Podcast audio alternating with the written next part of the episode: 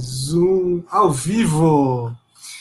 Bem-vindos ao Story Talks Café. Essa é a live barra podcast da Story Talks, consultoria de narrativa e expressão, onde eu, Bruno Scartozoni, o meu sócio que está aí, do, tá aí do outro lado da tela, Paulo Ferreira, recebemos convidados para bater papo, tomar café e comer bolo, se bem que faz tempo que a gente não come bolo enquanto faz o programa, né, Paulo? É verdade, estamos precisando de bolo. Pois é, ou tirar isso aqui do script, né? Sei lá. Eu prefiro incluir o bolo. Perfeito. Paulo, dá um oi para o pessoal e apresenta a nossa ilustríssima convidada de hoje.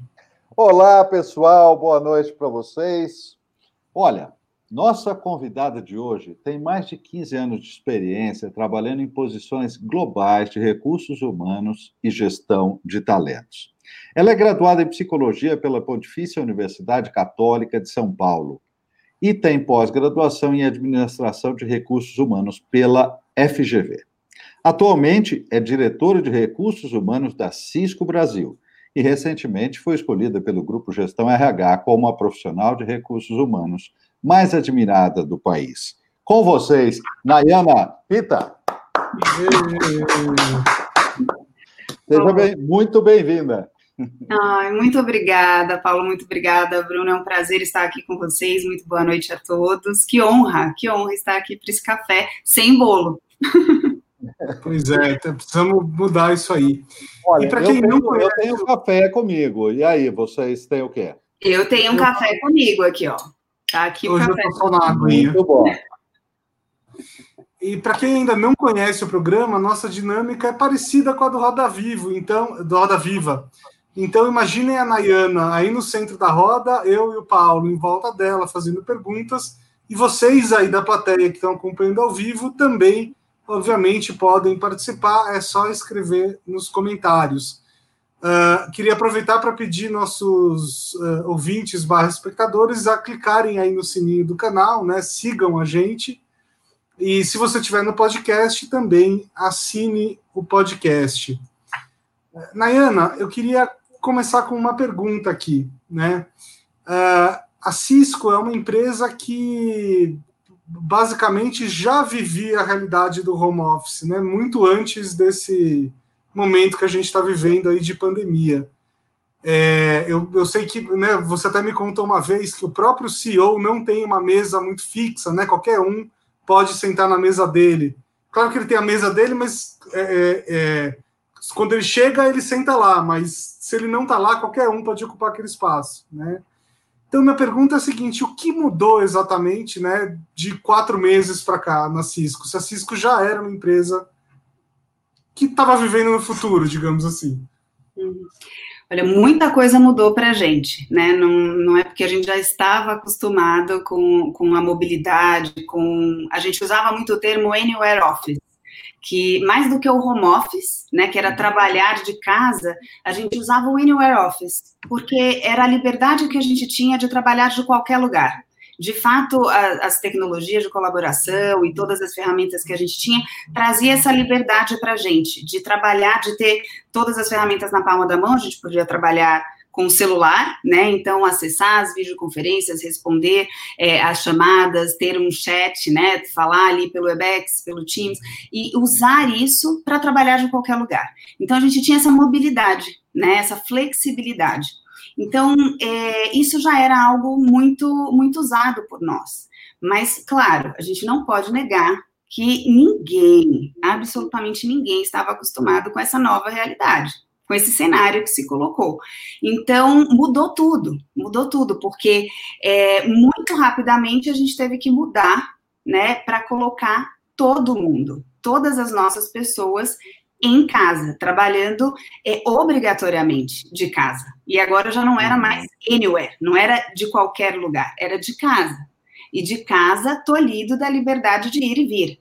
Ou seja, você tem que ficar de casa, em isolamento social e sem a interação, né? E muitas vezes numa condição que ninguém estava acostumado antes que é para quem tem as famílias junto, né, com os filhos uhum. e de casa também, muitos pela primeira vez estudando, né, que também não era uma realidade é, não comum para a grande maioria, ninguém tinha né, é, é, aulas virtuais e estava acostumado com isso, e tendo que conciliar as agendas de trabalho com as agendas da escola, ou tendo que adaptar essa nova realidade. Quem tem animais, tendo que saber como lidar com isso, o horário de sair para caminhar e, e, como, né, o animal ali, o animal não entende que você está em qual, ele te solicita o tempo inteiro, como é que você faz, né, você para no meio e você fala, pera, calma, porque ele sobe, pula e te chama, ele quer brincar, você está em casa, ele quer, né, e, e, filhos, né, o tempo inteiro, ele não entende que você está ali, que você tem uma agenda, ele também demanda mais, independente da idade. Uhum. Uhum. É, e para quem está sozinho também, né? Muito difícil. Como é que você. O lado de estar sozinho e não ter troca, né? E não ter troca, né? Então, a, ninguém consegue mensurar o que, que isso significa. Cada um sabe no seu singular, né? É uma, foi uma uhum. situação plural, mas cada um vivendo no seu singular, com uma situação muito particular. É, então, assim, foi, foi muito difícil. O que, lógico, não dá para dizer que para nós, é, tenha a facilidade, eu diria, de que rapidamente a gente pôde se adaptar a essa situação. Porque a gente já tinha todas as ferramentas e as nossas pessoas já muito acostumadas a trabalhar remotamente, né? Então, o trabalho remoto não teve uma dificuldade na adaptação. O que teve foi a dificuldade em adaptar-se a essa situação. Eu acredito que todos nós tivemos, né? Porque é algo que ninguém tinha informação sobre. Mas aí nós desenvolvemos uma série de ações para dar suporte às, às, nossas pessoas, né? E quando eu falo pessoas, pessoas e comunidade, né? Dentro e fora da, da nossa organização. Uhum. Quer dizer, é, então, quem é... mudou, na verdade, foram filhos e cachorros, é isso? tudo, né? Plantas também, né? Ah, foi uma loucura. Gente, que isso?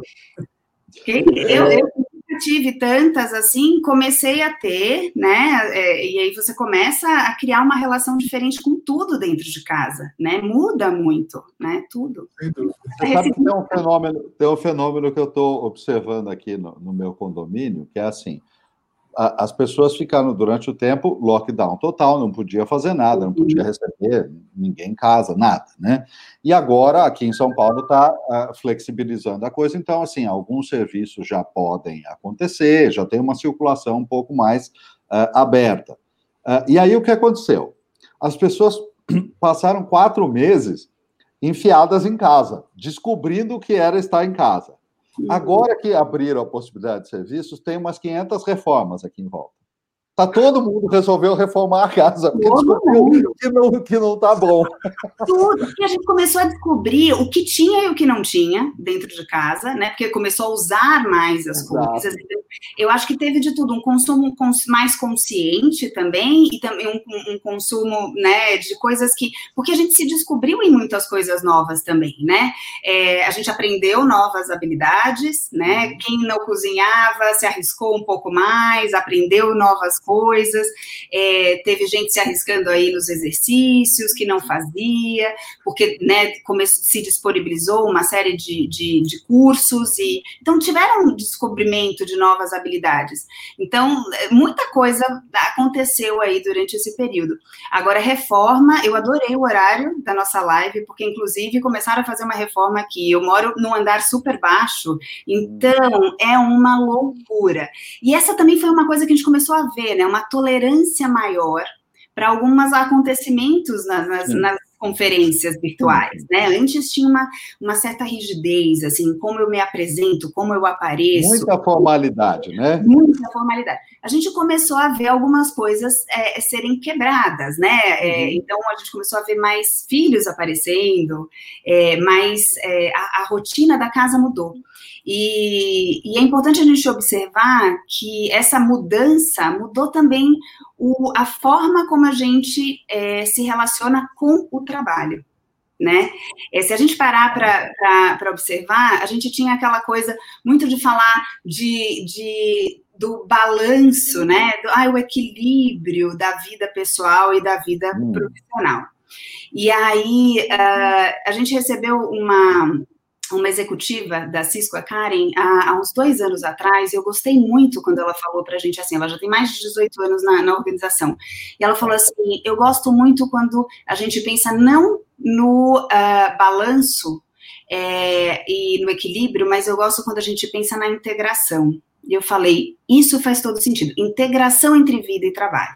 As coisas elas precisam ser integradas. Primeiro, porque é, a gente está falando de um ser integral, não dá para separar, uhum. né? Então a gente tem que pensar no trabalho e nas demais coisas que eu tenho, os elementos da minha vida, né? E como eu integro esses elementos.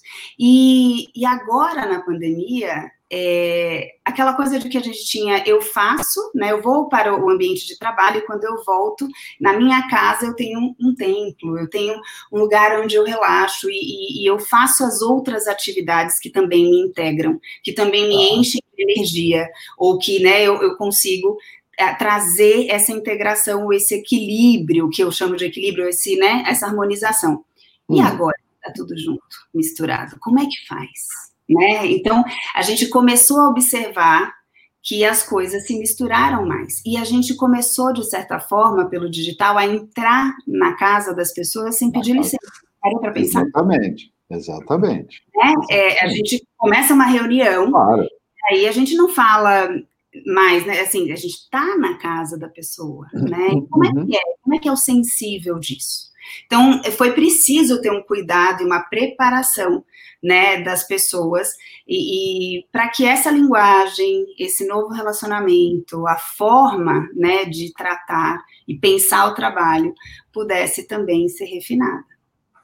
É, Nayana, eu queria é, é, fazer uma pergunta bem, bem específica, que é, toca muito nisso aí que você acabou de falar. E antes eu vou contar uma história.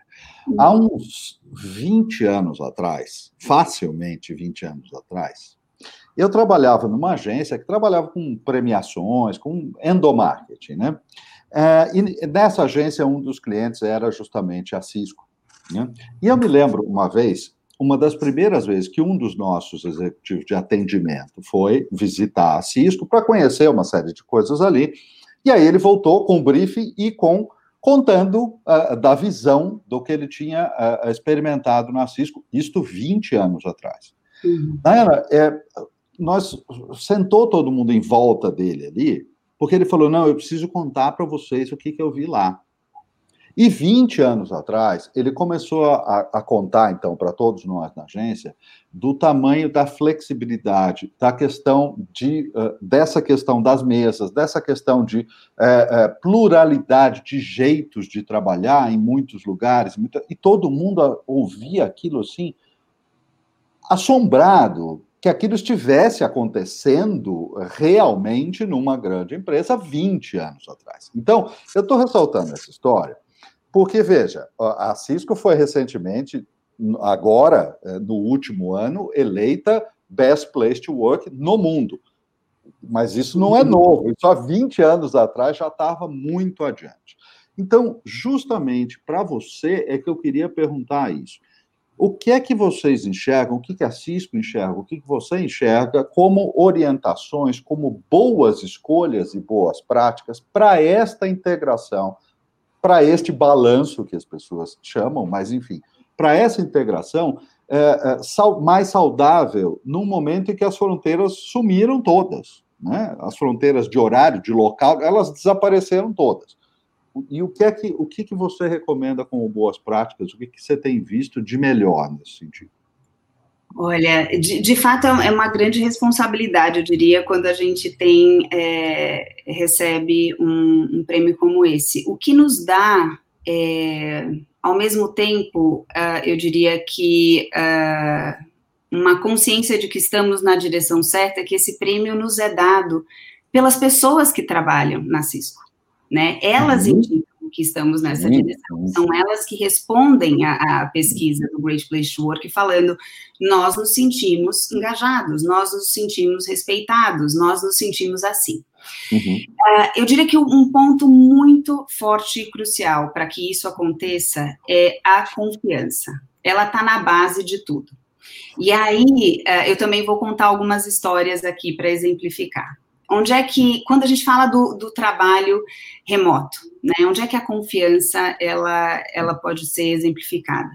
Eu venho conversando com muitos RHs, né? Ontem eu estava numa, inclusive numa conferência com mais de 75 líderes de, de recursos humanos de empresas de tecnologia, mas já há bastante tempo, há mais de dois anos eu venho aí compartilhando essa experiência de como é que é você não trabalhar num ambiente flexível, onde não tem lugares demarcados, né? Você, uhum. você uh, trabalha de qualquer lugar, quando você precisa ir até o escritório, você pode sentar de qualquer lugar, você é, plug, a gente fala plug and play, você conecta uhum. e você começa a trabalhar. É, e muita gente me falava assim, não, ok, você pode dar flexibilidade, mas é, você pode ter a política de home office, mas você estabelece dias, horas, é, quanto, que dia que é o melhor dia para dar o home office? É, e como é que eu vou ter certeza que a pessoa está trabalhando de casa?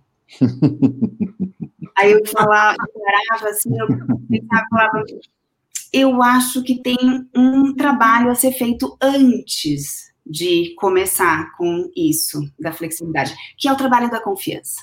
Porque é, antes da gente começar a pensar em flexibilidade, trabalho remoto, é preciso criar essa base da confiança né?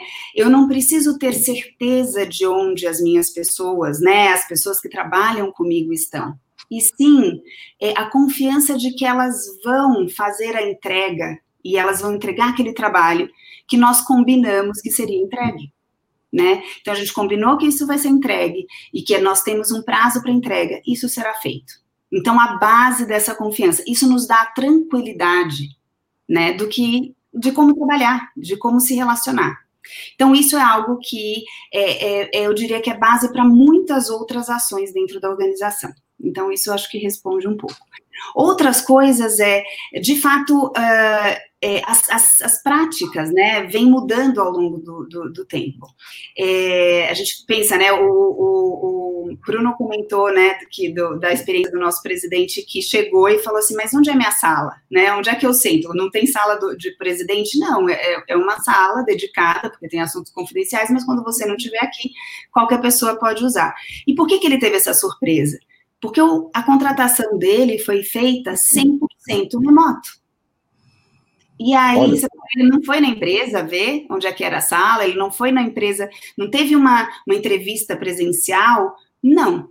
Todas as entrevistas e todo o processo seletivo foi feito remotamente. Dele e de muitas outras pessoas, e muito antes dessa situação que a gente vive agora de pandemia. Ou seja, não tinha uma, uma questão de isolamento social, é porque são processos mais ou digitais, enfim. E aí você fala, mas onde é que entra né, a cultura ou a questão da confiança aí? Entra que a gente confia que a pessoa tem as habilidades, né, e está muito mais pautado no que de fato a gente acredita que ela pode entregar nas, né, nas habilidades futuras e, e na, na no, no, uhum. pacote completo. E aí, é, recentemente, a gente estava, inclusive, celebrando um dos, dos prêmios que a gente ganhou uh, do, do Great Place Work uh, recentemente. E aí, a última historinha que eu vou contar, que me deixou muito contente, uma pessoa compartilhou um depoimento.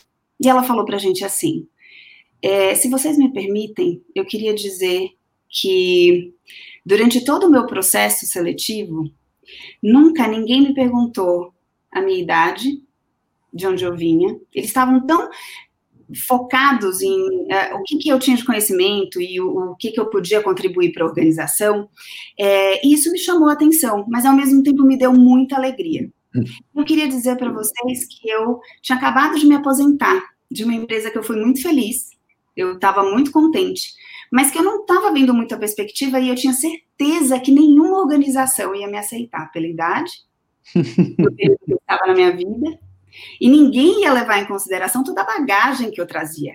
E era uma, uma bagagem técnica muito importante, mas ninguém ia levar isso em consideração. E vocês nunca, durante todo o processo, questionaram isso. E hoje eu estou muito feliz onde eu estou. Então é um pouco de, da mentalidade, como muda né, a forma. E está na base da confiança. Eu confio que você vai entregar aquilo que você diz que você sabe, aquilo que a gente está né, tá dizendo que vai fazer. Eu acho que é um pouco de como funciona a mentalidade. E a gente tem preparado a liderança, sim, para se interessar genuinamente pelas pessoas. conversar com elas a partir desse lugar. Incrível, é, é, muito legal essa história que você contou. É sinceramente é emocionante, porque a gente tem uh, algumas. Uh, a gente está falando sempre e hoje a pauta de diversidade é importantíssima, absolutamente importantíssima. Mas existem dentro da, das pautas de diversidade, algumas pautas que são uh, mais vocalizadas, que têm um pouco mais de espaço. E a, a pauta do, da idade, né, das pessoas com mais idade, é uma pauta que ainda tem relativamente pouca visibilidade comparada a outras, né? Aí, aí não é um jogo de mais ou menos importante, todas são importantes, mas ela tem tido ainda menos visibilidade. Então é muito legal ouvir essa, é, esse teu depoimento. É muito bacana isso mesmo. Pois é. é uma outra pergunta que eu tenho curiosidade é o seguinte: é, a Cisco é uma empresa de tecnologia, né? Aliás, o negócio da Cisco é comunicação, né? É justamente juntar pessoas que estão longe para poderem se comunicar, trabalhar, etc. A própria Cisco nasceu de uma história dessas, né? Era um casal em Stanford, se eu não me engano, não é isso? Uhum. É, que era um casal de namorados, eles ficavam em prédios diferentes e eles meio que criaram um chat para eles poderem ficar conversando o tempo todo. E foi assim que nasceu a Cisco, para quem não sabe, né? Uhum.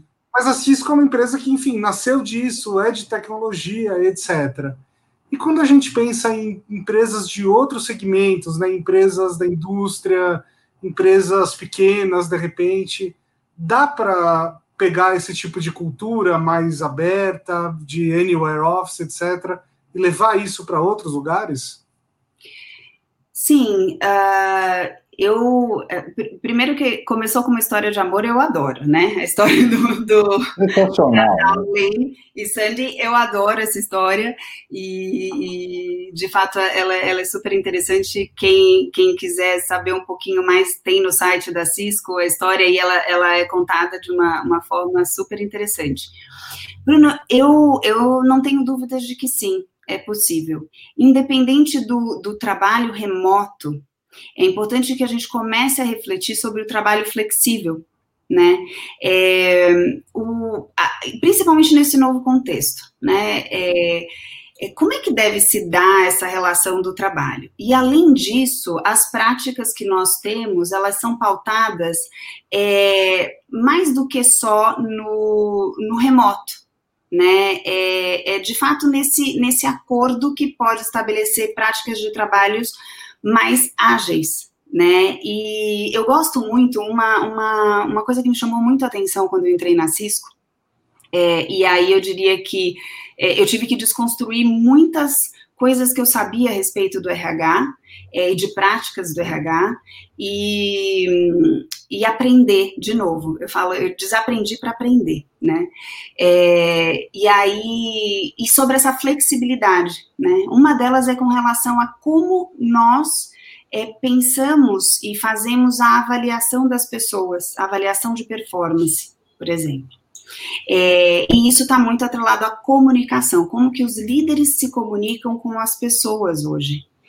É, geralmente nós fazemos, né, muitas organizações, nós muitas organizações fazem avaliações anuais, né? E com a velocidade com que as coisas acontecem hoje, a gente não, não se tem uma coisa que a gente não, não precisa, eu acho que entrar é, é, e, e, a gente pode reconhecer é que a velocidade das mudanças é uma característica do nosso tempo, né? É tudo muito rápido, muito dinâmico. É, e aí, ainda muitas organizações optam por um se avaliação anual de performance, né, ciclos anuais. Quando eu entrei na Cisco, é, ele, eu, eu, a, a forma como a gente faz isso, ela é semanal. Então, nós estabelecemos, né, nós fazemos check-ins semanais.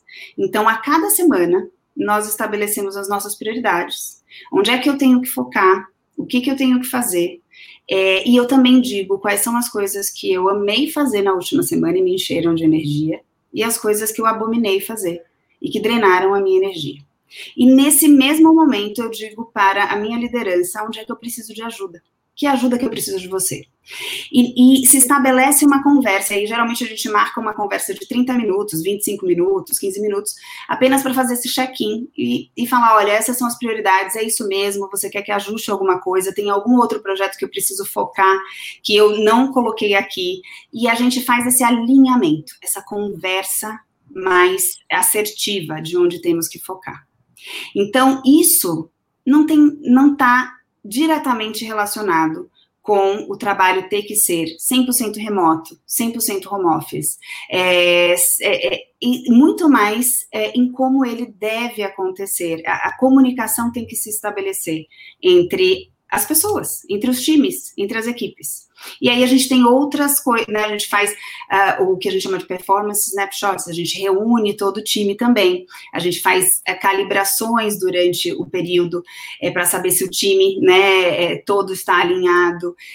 Enfim, tem algumas outras, uh, alguns outros momentos onde a gente reúne é, e coleta insights e percepções de todas as pessoas. Então, a comunicação ela pode acontecer de outras formas. É, e não precisa ir só pro. Não, não, existe uma fórmula, né? Que só um jeito é certo, só o remoto, só o, o, o virtual. É, tem organizações que não vão se adaptar, tem funções que não vão poder migrar. Mas a comunicação ela vai ter que ser mais constante para que seja mais efetiva. Isso eu não tenho. Eu achei, eu achei extremamente só, só para emendar isso aqui numa pergunta da Raquel, minha esposa, que é uma servidora pública federal e está perguntando aqui se no serviço público você também vê esse tipo de uh, possibilidade. De, da comunicação?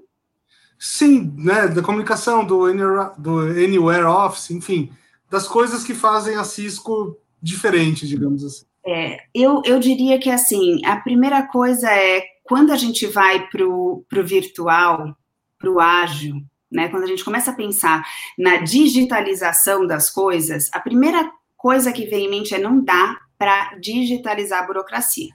Então, a gente tem que simplificar antes de digitalizar. Então, é, esse, esse é um insight que a gente tem que ter. É, eu acho que dá sim.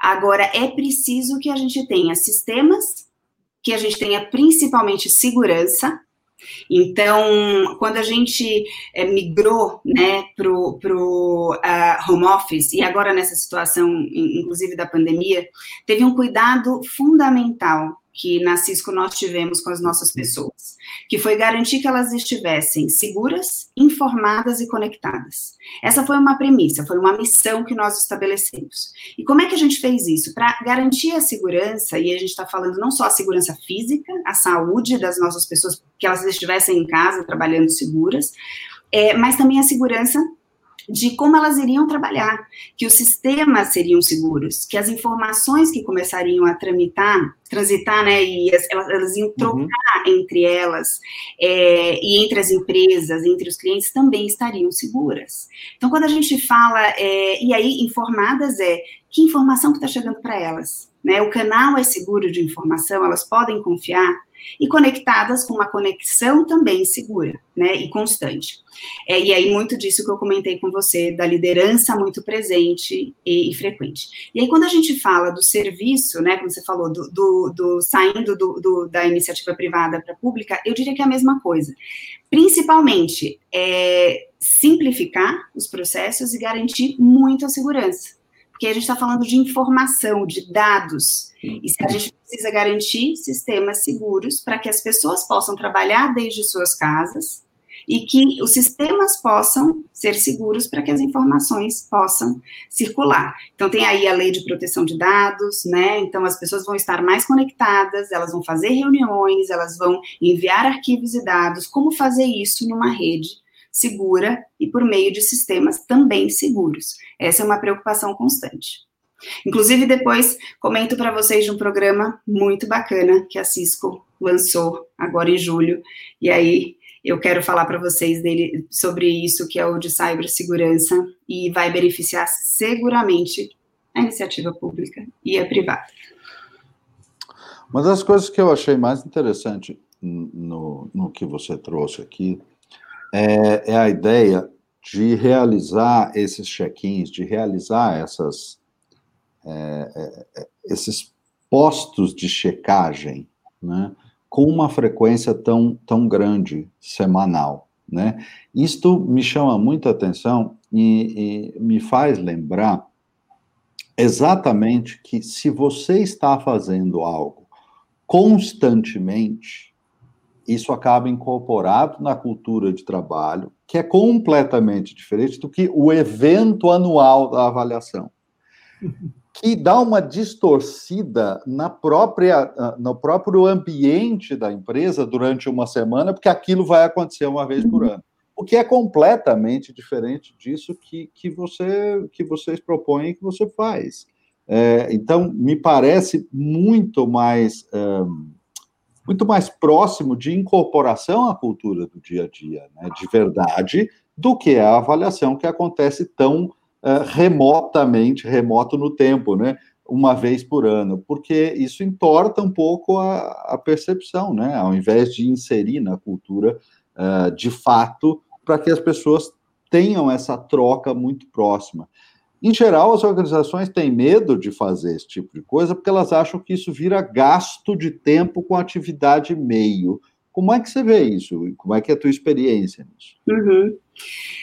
É, o, eu, eu faria uma pergunta: qual que é o papel do líder? Né? É, é liderar? Né? Ele precisa ter isso, ele precisa liderar esse time, ele precisa se comunicar, ele precisa guiar esse time. E se ele não investir o tempo dele nisso, em que outras atividades ele, ele investiria. Então, para que esse tempo seja produtivo, eu imagino que ele deva investir nessas atividades. É, e aí, quando a gente fala de deixar para o final do ano, não que não, não deva existir de repente, né, uma avaliação anual de falar o que, que funcionou né, ao longo deste ano, o que, que não funcionou, uhum. o que a gente deve continuar fazendo, o que, que a gente deve deixar de fazer. Eu acho que é válido fazer essa retrospectiva também. Uhum. Agora, só fazer esta análise corre-se o risco de que muita coisa já tenha acontecido, aquilo que a gente combinou lá atrás já não faça mais sentido, nem para a realidade do negócio, nem para o profissional, né? Quando a gente fala de carreira, talvez aqueles, aqueles, as ambições, as aspirações, os, as, as, as expectativas de carreira daquele profissional sequer estejam alinhadas mais com o que ele faz, com o que ele entrega. É, o, as, os entregáveis que a gente fala, né? As atividades, os objetivos já podem não estar mais alinhados com o que a organização espera dele. E se não teve uma verificação ou um realinhamento no meio do ano, corre-se o risco de que ele chegue com um projeto lindo no final do ano uhum. e a hum. empresa, a empresa fale lindo, mas já não funciona mais. E aí ele fala, mas esqueceram de me avisar. É aquele, né? A gente, o que é combinado não sai caro. A gente não fala assim, mas uhum. você uhum. combina, né? E se você não faz uma verificação e você não checa, corre-se o risco de ter esse desalinhamento. Funciona, funciona é, funcionou-se por muito tempo e ainda funciona em muitas organizações. Existem organizações que conseguem fazer esse monitoramento, verificações a cada três meses, quatro meses. É, e aí, assim, de fato, não, não, não diria que melhor nem pior, mas a gente precisa fazer um questionamento se cabe na velocidade com que as coisas estão acontecendo, uhum. né? O, o que a gente tem recebido de demanda dos nossos clientes atende a gente fazer um alinhamento com as nossas pessoas, com os nossos times de projeto a cada ano, uhum, e depois a tá. gente né, reconhecer as pessoas com base nisso, como é que a gente reconhece as pessoas então? Como é que a gente faz esse, esse alinhamento das expectativas de, de, de desenvolvimento né, desses profissionais uhum. é, dentro das organizações? Então, acho que a gente tem que começar a repensar tudo isso né? Porque a forma como a gente contratava não é a mesma, como a gente desenvolve não é a mesma, como a gente, inclusive, faz os desligamentos já não deve ser a mesma, né? É, muita coisa vem mudando. Então, como é que isso tem acontecido? Olha só, é, no, a, aos 18 e às 18 horas e 2 minutos, né, o primeiríssimo comentário aqui na sala foi do Mário Machado, que é provavelmente o nosso participante mais assíduo, né? O Mário Machado lá do Rotary de Minas. E o Mário comentou o seguinte: já vou chegar na voadora. Estive num evento que um dos participantes falou que home office não cria cultura corporativa. Qual uh, a sua opinião sobre esse dilema, se é que existe? Olha, é... Boa, excelente pergunta, Mário. Eu diria que o home office ele pode não criar a cultura corporativa, é, mas é possível sim uh, manter uma cultura forte, se ela já existe, é, por meio do home office. Destruir ele não vai. Isso também é importante dizer.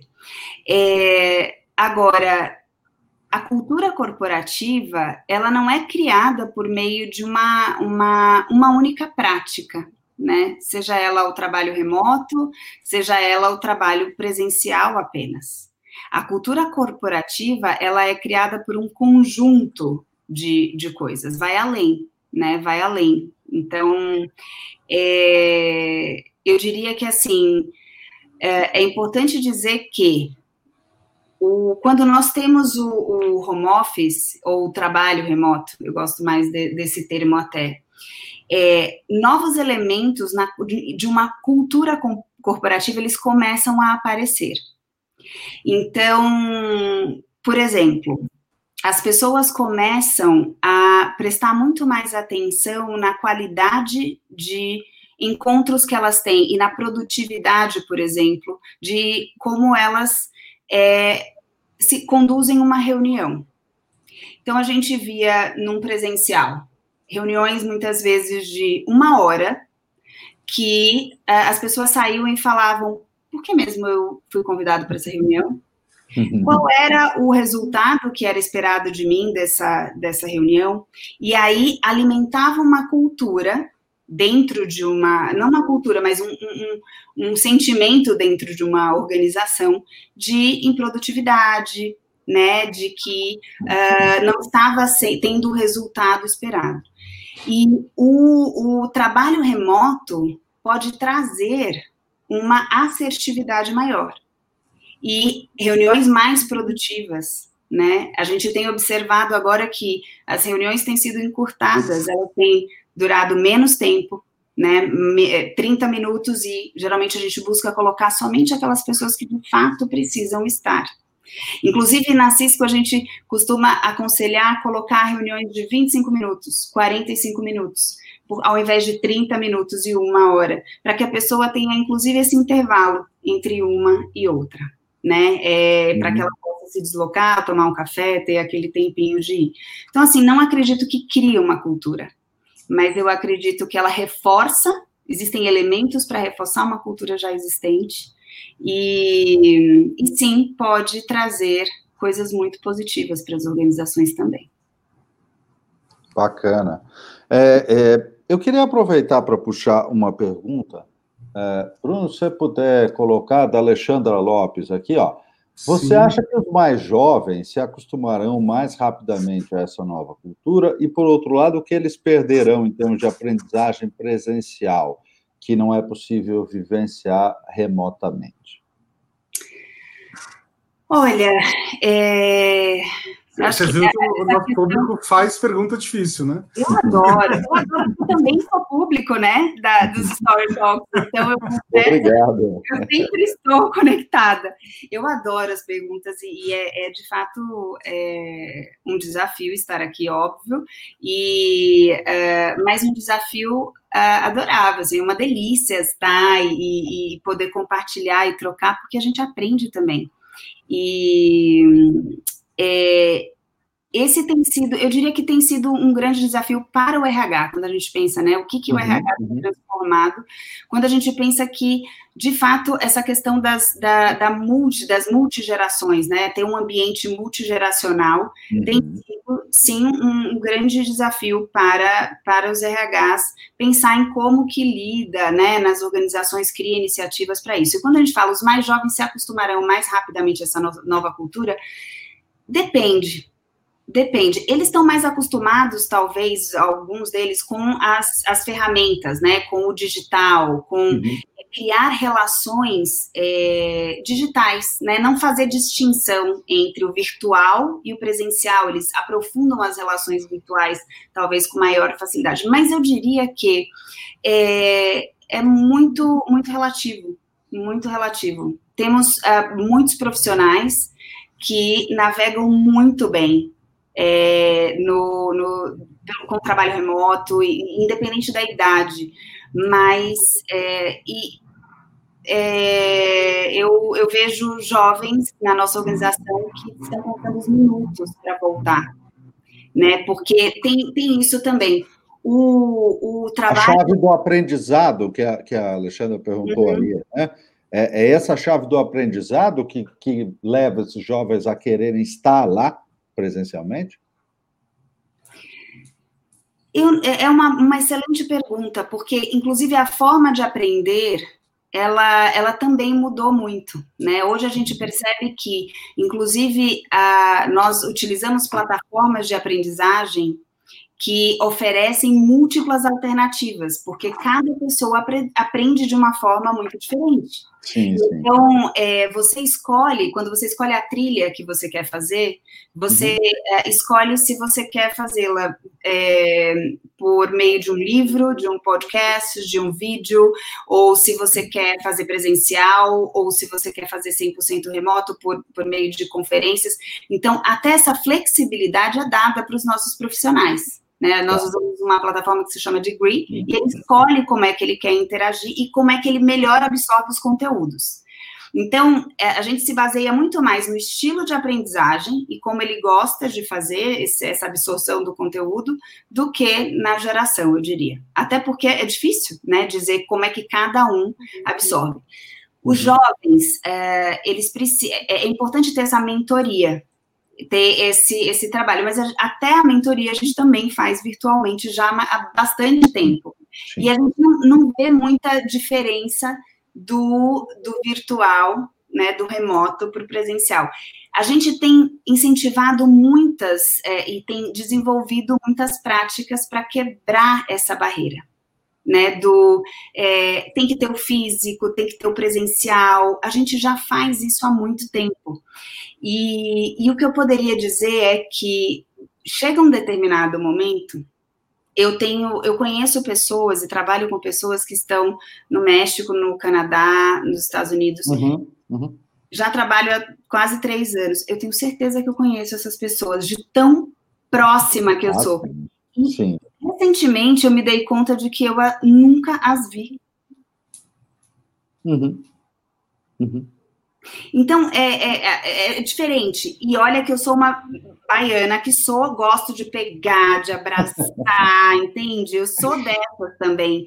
Então, enfim, eu diria que assim, respondendo sua pergunta, é, eu acho que não, não, não diria pela idade nem pela geração, como pessoas, sabe? Nós, é, cada, cada pessoa vai, vai se relacionar de uma maneira muito particular com a questão do trabalho remoto e do trabalho virtual, assim, do trabalho é, virtual e do trabalho presencial. Uhum. Então, precisa encontrar esse balanço. Não tem uma receita, né? É, a gente, na CIS, uma coisa super interessante, a, a, gente já vem muito antes da pandemia com essa coisa de flexibilidade, como a gente mencionou. E a gente nunca teve nossos escritórios tão cheios. É mesmo? Olha! Olha! Olha! Pois é. Por quê? Isso antes da pandemia. Claro, agora a gente está uhum, uhum. trabalhando obrigatoriamente de casa. E aí, é, por que isso? Porque a flexibilidade e o trabalho remoto nos traz algo que é: eu posso escolher a hora que eu vou para o escritório, a hora que é melhor para mim, que melhor se adequa à minha rotina de trabalho, ao trânsito da minha cidade. Vai pensando. Então, assim, São Paulo, eu moro numa região, atravesso a cidade para ir até o escritório da Por que, que eu vou sair na hora do rush? Quando eu posso ser produtiva desde a minha casa, fazer todas as, as videoconferências, todas as webcalls, produzo, e aí eu vou para o escritório no momento que eu preciso ou que verdadeiramente eu quero me conectar com as pessoas, ver as pessoas. Então eu chego lá porque eu quero participar daquela reunião específica, eu quero me encontrar com aquelas pessoas, ou eu tenho um, um tema que é muito importante para tratar. Então as pessoas elas iam para o escritório felizes, sabe? De estarem ali. E, e nunca. E se você chegava, aí sim você quer abraçar todo mundo, você quer, sabe? Você fala, nossa, que bom te ver. E não assim, nossa, meu Deus do céu, como pode? O trânsito, duas horas, sabe? E aí você está cheio, você já quer voltar. Né? Você já quer. Sim, sim, sim. Então. É sensacional, porque é, as pessoas, então, estavam indo para o escritório na chave da relevância. Agora é relevante que eu esteja lá, agora é relevante que eu conviva. Pô, é ideal, né? Sensacional. Nayana, você, você se imagina hoje em dia trabalhando, voltando a trabalhar numa empresa que tenha relógio de ponto, por exemplo? Eu, eu, eu, eu outro dia eu estava pensando, quando foi na minha vida que eu bati ponto? Mas eu te respondo uma outra coisa. É, quando me falam assim, ai, olha, tem uma empresa que tem. Uh, que né, tem um escritório só em tal lugar e está procurando posições só para tal lugar. Eu falei, tem trabalho remoto? Até para indicar profissionais, para ajudar. Ah, não, né? Porque quando a gente pensa em recrutamento, eu falo, recrutamento mudou. Qual que é a grande vantagem do recrutamento, né? Do, do, do da, da, flexibilidade, né? E do, desse futuro todo de como a gente vê o trabalho é, você pode agora procurar profissionais em qualquer lugar do Brasil e do mundo. Se ele tem o que você procura, você pode uhum. procurar essas pessoas e você pode convidá-las a trabalhar para sua organização e, e, adicionar, né, trazer valor para sua organização, independente de onde elas estejam. Elas não, elas podem inclusive bater ponto se você quiser, porque tem sistemas hoje para isso. Você pode botar um sistema no seu computador e fazê-las bater ponto e controlar a jornada. Mas uhum. é, ainda assim, eu, eu, diria que assim faz sentido bater ponto para uhum. controlar o ponto. Eu acho que se você tem um projeto, você tem que computar horas para fazer uma cobrança para o cliente, tudo, lógico, é tudo muito relativo. Você tem que entender o seu negócio. Faz sentido para o seu negócio? Faz sentido para o seu cliente? Faça. Agora, se não faz, reveja, né? Desafie, faça as perguntas certas, isso responde o seu problema. Então, ok. Mas, enfim, eu não me vejo. É, uh, e, assim, eu acho que a gente tem que pensar se faz sentido que a gente, é, ao invés de, de utilizar essas coisas contra a gente, a gente comece a olhar e usar a nosso favor, né? Eu, uhum. eu, a gente tem a ferramenta aí, não só ferramentas, né? Eu acho que a gente tem essas mudanças acontecendo a nosso favor. Muito bom. Não, é, é, eu queria aproveitar esse ponto aí da, da da questão remota, porque, assim, o Secov, que é o, o sindicato do, da habitação de São uhum. Paulo, é um dos nossos clientes, que a gente fez um, um, evento, a curadoria, e treinamos os palestrantes de um evento em 2018, uh, ah, e, e, iríamos fazer outro, acho, acho que vamos fazer ainda em 2020 um, um novo evento para eles. Conversando com o pessoal do Secov, que é justamente é, planejamento urbano, habitação e essa coisa toda, uma, do, uma um dos temas que tem surgido é, é esta questão, o impacto na geografia da distribuição dos profissionais de ponta, dos profissionais melhor remunerados, a distribuição dos uh, imóveis de alto padrão, a descentralização desse aspecto também é uma coisa que está na pauta do Secov. Você acha que é, isso vai, vai funcionar de verdade? Quer dizer, no Brasil a gente vai conseguir uh, uh, ter uma, uma, pulverização geográfica de talento, porque a gente tem uma extrema concentração geográfica de talento em São Paulo, né? O que é uma, uma certa loucura, né? Nem todo mundo gostaria ou optaria por viver no mesmo lugar, se pudesse. É, só, só complementando, tem o caso da XP, né, que anunciou recentemente que vai mudar a, a sede para o interior de São Paulo, né? Por exemplo. Será que isso não vai acontecer com outras empresas? Eu, eu acredito que sim, eu acredito que sim. E, e tem tudo para que isso de fato aconteça. Outras empresas também já anunciaram que uh, vão mover ou que né, não, não terão suas uh, operações mais presenciais, vão mover 100% para o remoto. Então, eu acredito que tem tudo para acontecer. Né? É, e aí trazer de fato processos mais inclusivos, incluir outras regiões, outras cidades, profissionais que excelentes, extremamente qualificados, mas que optaram ou, ou, não são da, da Grande São Paulo, como você mencionou, uhum. mas são em outras regiões, uhum. é, que sim farão agora parte é, desse, desse movimento. Poderão, por que não aplicar para as posições né, e, e para as oportunidades que tem em qualquer lugar em qualquer lugar.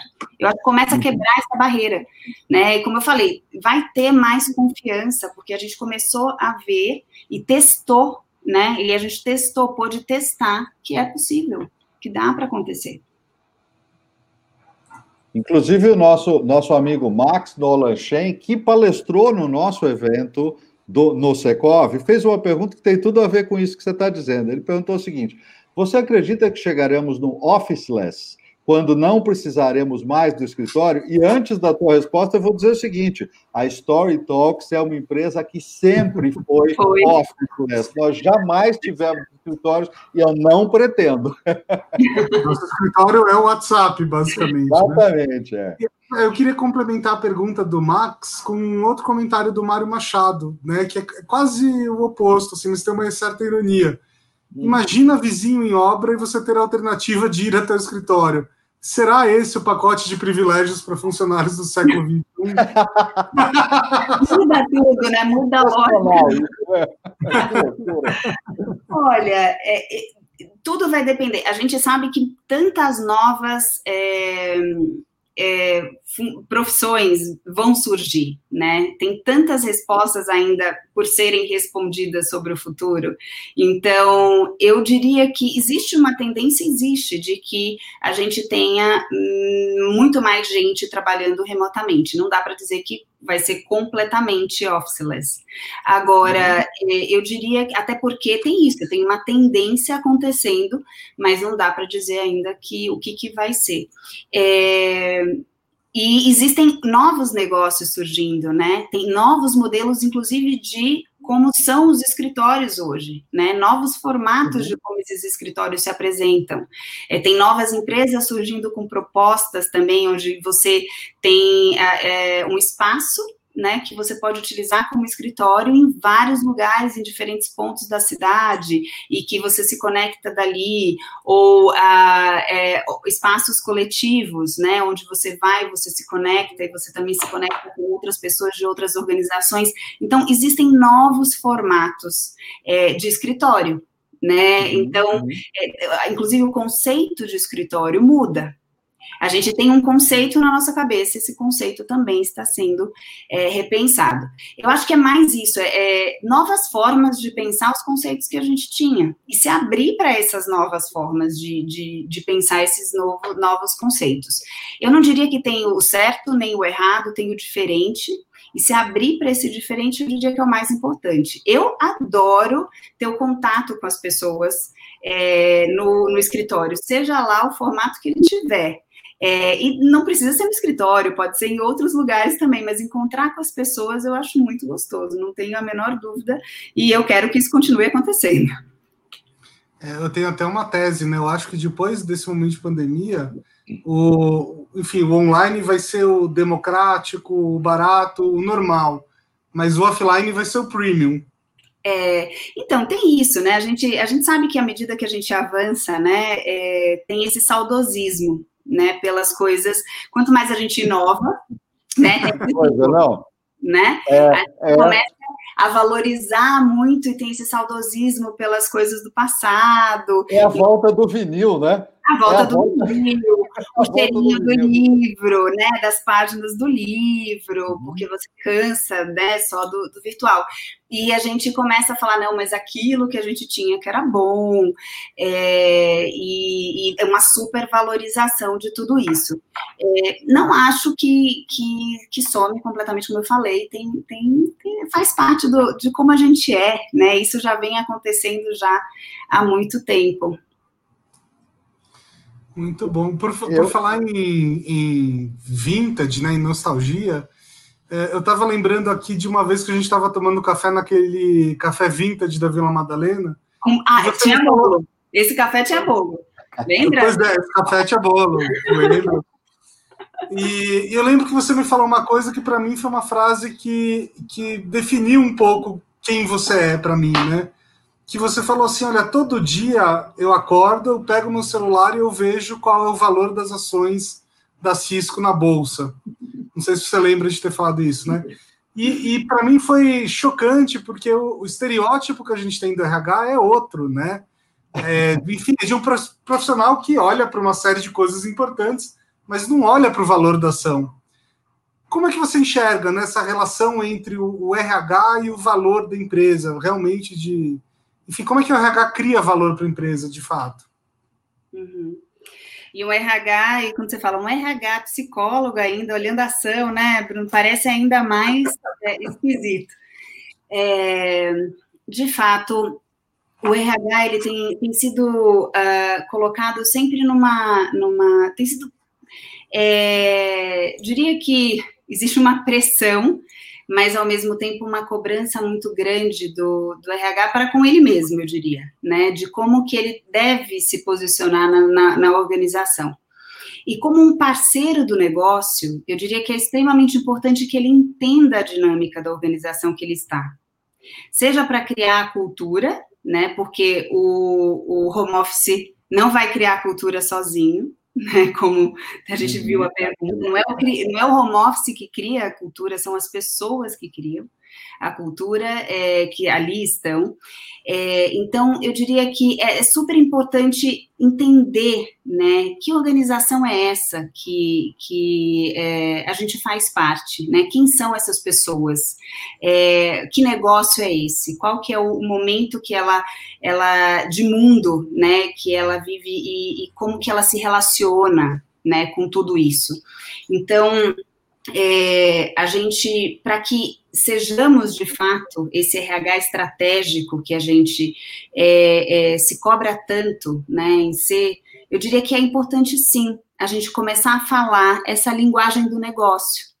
Agora, a gente não pode somente falar a linguagem do negócio e deixar de olhar e se interessar verdadeiramente pelas pessoas, porque é, é por isso que estamos lá, né? É para olhar e entender como se dá a dinâmica, né, das relações dentro da organização.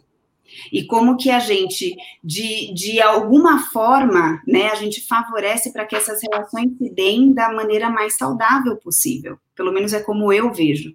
É como eu acredito que eu adiciono valor para o negócio todos os dias.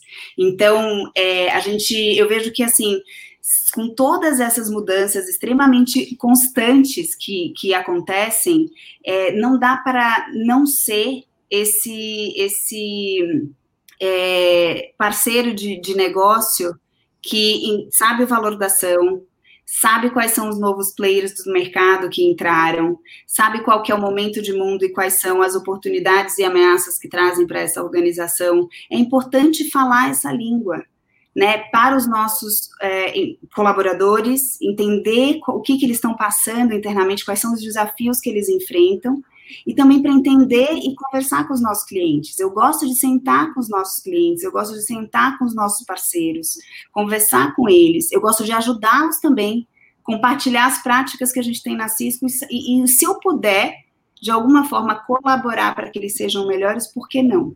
Eu acho que é, não tem mais espaço para que a gente não seja assim. Para que a gente seja estratégico, a gente tem que ser colaborativo. Para que a gente seja estratégico, a gente tem que ser verdadeiramente interessado pelas pessoas. A gente tem que ser, é, é, é tem que dar a mão né, para o negócio e fazer isso acontecer. Eu acho que é mais ou menos isso, como eu vejo. É, tem, tem um comentário que eu preciso trazer exatamente agora, porque ele encaixa uma série de coisas que junta aí a pergunta do Bruno e a, a resposta da Nayana.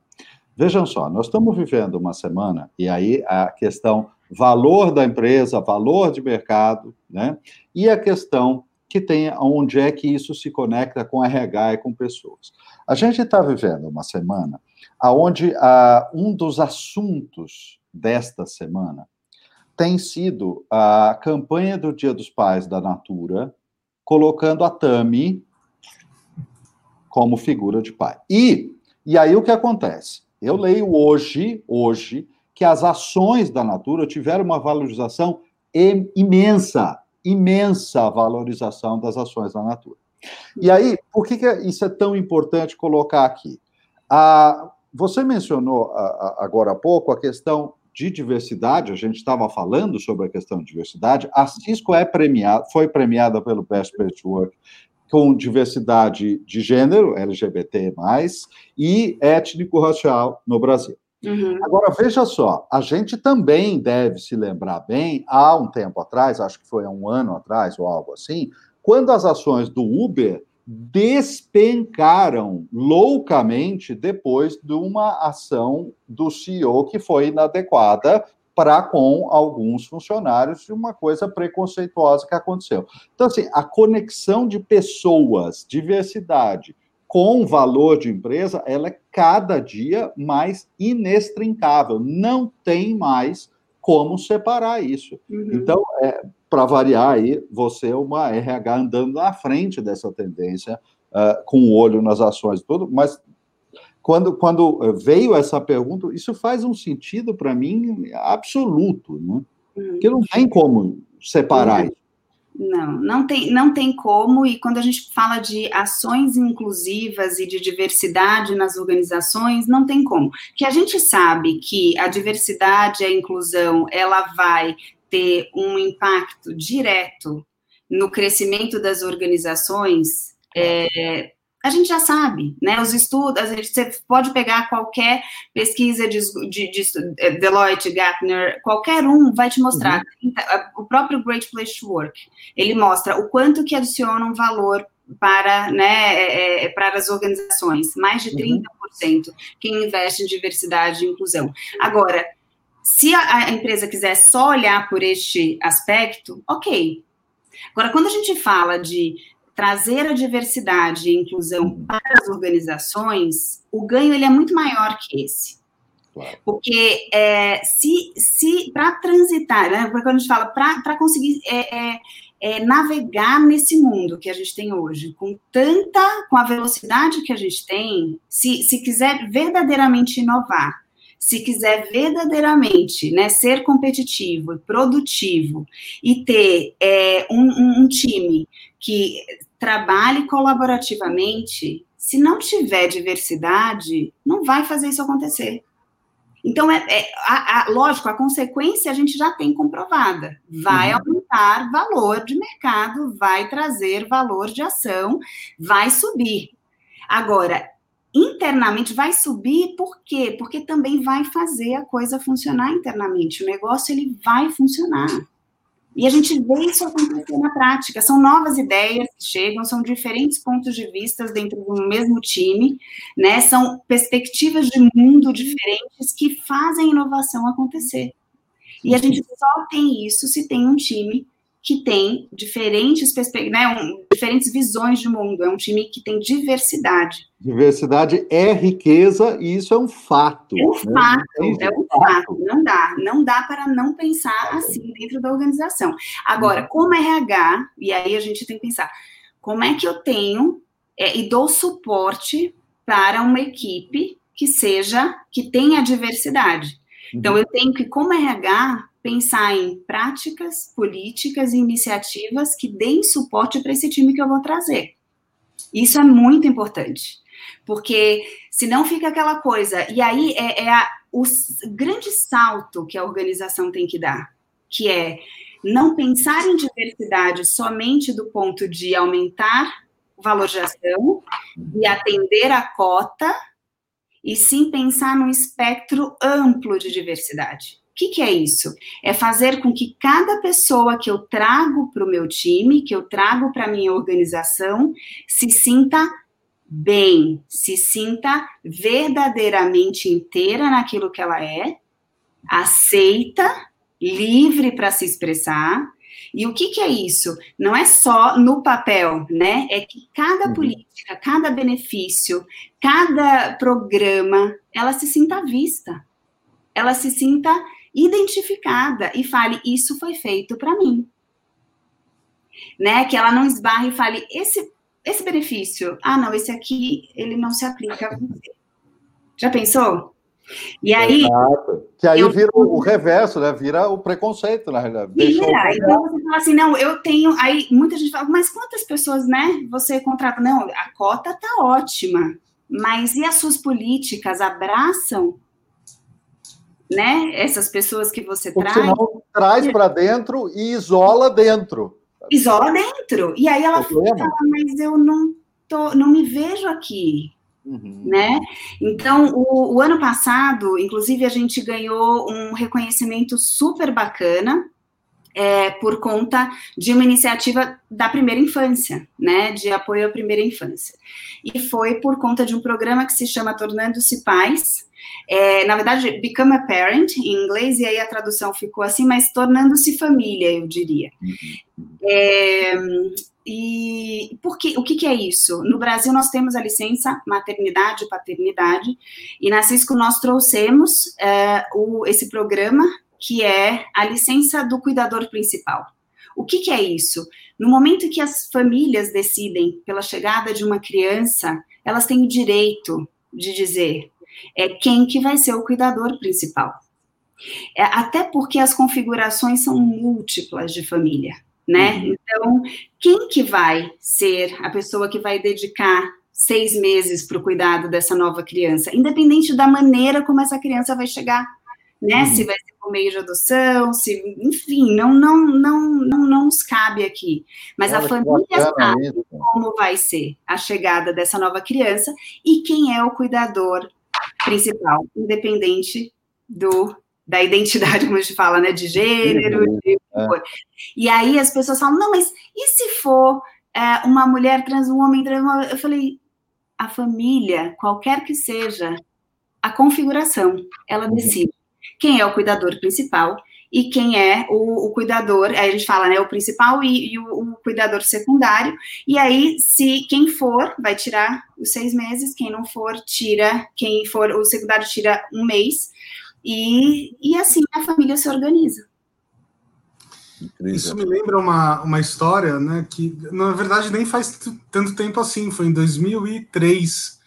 Em 2003 eu trabalhava numa empresa onde se você fosse homem e tivesse né, o seguro saúde, você poderia colocar sua esposa como uma dependente. Se você fosse mulher, você não poderia colocar seu marido como dependente. Olha que loucura. Pois é. Porque estava subentendido que ah, o marido também trabalha, então não é o problema da empresa. É, é aquela coisa, queremos mais mulheres, né, assim, na liderança né? Queremos mais mulheres, mas a gente tem preparado as mulheres para essa liderança, né? Queremos mais mulheres em tecnologia, estamos preparando essas mulheres para a tecnologia.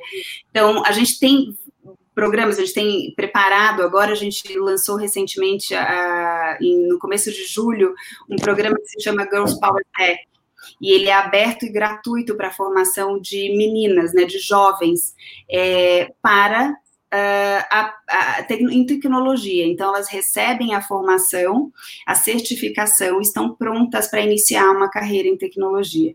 É, então, é, é um pouco disso, né? Se a gente quer ter mais mulheres em posições de liderança, é preciso pensar em como formar estas mulheres.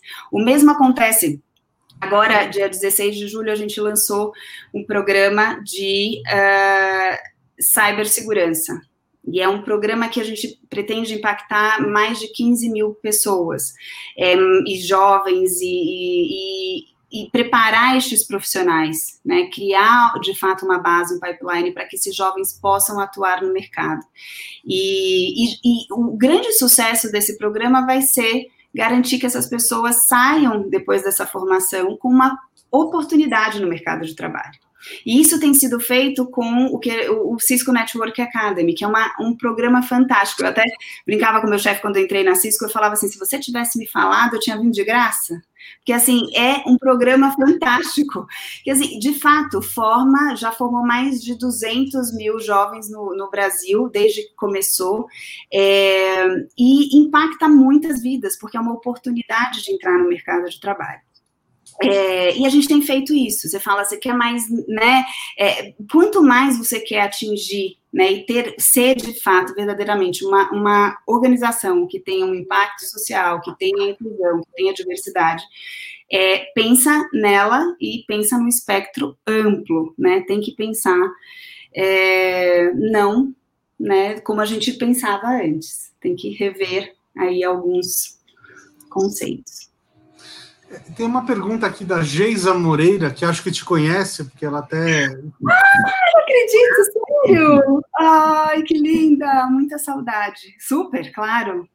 Grande referência para mim, de liderança. Legal.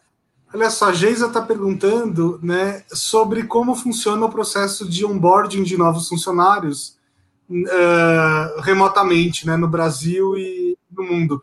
Só queria que você traduzisse o termo onboarding, tá, para o pessoal que está ouvindo a gente aqui, que, enfim, é um termo bem do RH e talvez algumas pessoas não, não saibam. Mas aí, mas aí deixa eu complementar, então, fazer um pedido para você, Nayana. Uhum. É, além, além desse aspecto que interessa aí diretamente para o RH, a gente é, tem uma, uma, parte da nossa audiência que gosta muito de ouvir uh, sobre quais são as dicas para uma boa entrevista. Como é que é que eu aproveito, né? Como é que eu aproveito uh, é, é melhor a oportunidade de uma entrevista remota ou de uma análise é, que é feita assim, você que está numa companhia que já tem esse hábito muito antes da pandemia, é benchmark, realmente, né? Uhum é, faça o curso de storytelling naquelas, né? Aprenda a contar sua história. Primeiro, eu queria mandar um, grande uh, abraço para a Geisa. Gente, a Geisa foi minha líder na GE por bastante tempo e eu tenho uma grande admiração por ela. Tem uma frase que eu não esqueço nunca, a Geisa falava assim, não existe jeito certo de fazer a coisa errada. E Geisa, eu nunca vou esquecer dessa Uau. frase. Uau. Muito forte, né? Uau. Muito forte. Em momentos vivendo é importante lembrar disso. É, eu, vou, eu vou responder primeiro a, a pergunta da Geisa, depois eu conto para uhum. você um pouquinho dessa questão da, da entrevista. É, o, a gente já fazia o processo de onboarding remotamente antes mesmo né, desse do, do momento que, que a gente é, está vivendo. Então, a gente tem uma, digamos, uma trilha desenvolvida para os colaboradores, para eles fazerem remotamente. A gente tomou cuidado de que quando eles entram, desde o do momento de, uh, desde a da preparação, né, toda a documentação, tudo é, é remoto. Então, ele já começa o processo remotamente. Mas quando ele chega, ele passa por um, um, um evento virtual, digamos assim, onde todas as pessoas que entraram é, na Cisco em todo o mundo, no mesmo momento que ele, eles ficam por dois dias virtualmente nessa trilha juntos, aprendendo sobre a Cisco. Então, eles escutam sobre essa linda história de amor que o Bruno comentou no começo, que aí é. Legal. Escutam sobre o Cisco Network Academy, que foi quando eu me apaixonei, porque aí bate nos meus valores, naquilo que me fez também vir, né, que me fez eh, gostar da, uhum. da organização e, e, e, me apaixonar. E aí eles navegam por, por todos os, os uh, tópicos que são importantes, que nós consideramos importantes, para que ele entenda sobre a Cisco, sobre a cultura da Cisco, e que a gente acredita que nesse primeiro momento seja o, o que ele precisa saber, que as pessoas precisam saber é, para começar. É, e um outro aprendizado também que eu não vou esquecer a Gisele falava assim, a gente não tem uma segunda, uh, oportunidade, uma segunda oportunidade de causar uma boa primeira impressão, e isso é muito verdade, isso é algo que a gente precisa uhum. levar quando a gente faz um onboard bem feito. Então, isso é feito, é importante é, que as pessoas recebam. E a gente tem, faz isso na Cisco. Então, causa, fazer essa conexão já de cara. Fazer com que a pessoa, independente, tem muita gente que começa a trabalhar e ela vai ser já remoto. Ela não vai, não uhum. tem escritório. Claro, claro. Ela é nada, né? Ela não está num lugar que não tem uma unidade da Cisco. Então a gente Sim. garante que nesse momento ela já se sente parte dessa cultura. Ela vai entender da cultura e já vai se conectar com as pessoas que entraram junto com ela em qualquer lugar do mundo, em qualquer equipe.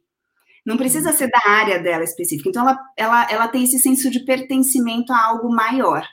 Então, isso é algo que nós fazemos no processo de onboarding, eu acho que é uma excelente prática para quem está é, tá começando a fazer o processo de onboarding agora, se preocupar também. É importante enviar o kit, né? Como muitas organizações, ontem muita gente compartilhou comigo nesse evento que eu comentei com vocês no, no começo da, uhum. da live, de, com mais de 75 profissionais né, é, executivos de RH, muita gente falou de várias iniciativas super bacanas, né, da, da da Log, por exemplo, eles mandam um super kit para casa do profissional, e eu acho sensacional. Esse cuidado tem que ter, né, da experiência que vai proporcionar. E também esse cuidado de conectar essas pessoas já desde o primeiro momento, quando elas estão remotas, com outras pessoas da organização, não só com as pessoas do time, para que ela se sinta parte desse todo, parte desse algo maior. Isso é fundamental para criar a cultura independente do remoto. Uhum. E sobre as entrevistas, Dayana? Entrevistas, as entrevistas. As entrevistas. O povo, nosso, nosso, público adora escutar essas coisas. Ah, entrevista. Gente, não tem receita para entrevista. A entrevista é, primeiro, é, seja, seja você, seja autêntico, conte a sua história. Agora, claro, é, é preciso é, ter eu, eu, eu, sempre gosto de falar que assim a escolha também é e, e primeiramente é do profissional. Muitas vezes o profissional vai para a entrevista é, esperando ser escolhido apenas. A empresa que me escolhe.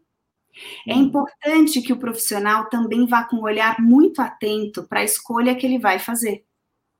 Então, que ele também se coloque numa atitude de observar essa organização e verificar se essa organização é a organização que, da qual ele quer fazer parte. Então, aproveitar toda e qualquer interação que ele vai ter com as pessoas também para fazer as perguntas que ele quer saber a respeito dessa organização. Se essa organização compartilha dos mesmos valores que ele tem. Até porque nesse momento ele está fazendo uma escolha de vida. Então, é, verificar se essa organização, por acaso, é, não teria valores que de repente bate com valores que para eles são não negociáveis. Porque de repente ele aceita, né, entrar nessa, uhum. nessa organização e vai perceber que não não não é feliz. Como diz na, na Bahia, no arriar das malas não vai funcionar. Então é importante que Peraí, peraí, peraí, peraí. Como é que é? No arriar malas. Você chega, você chega no arriar das malas, você botou a mala, você fala, hum, não é muito legal isso aqui.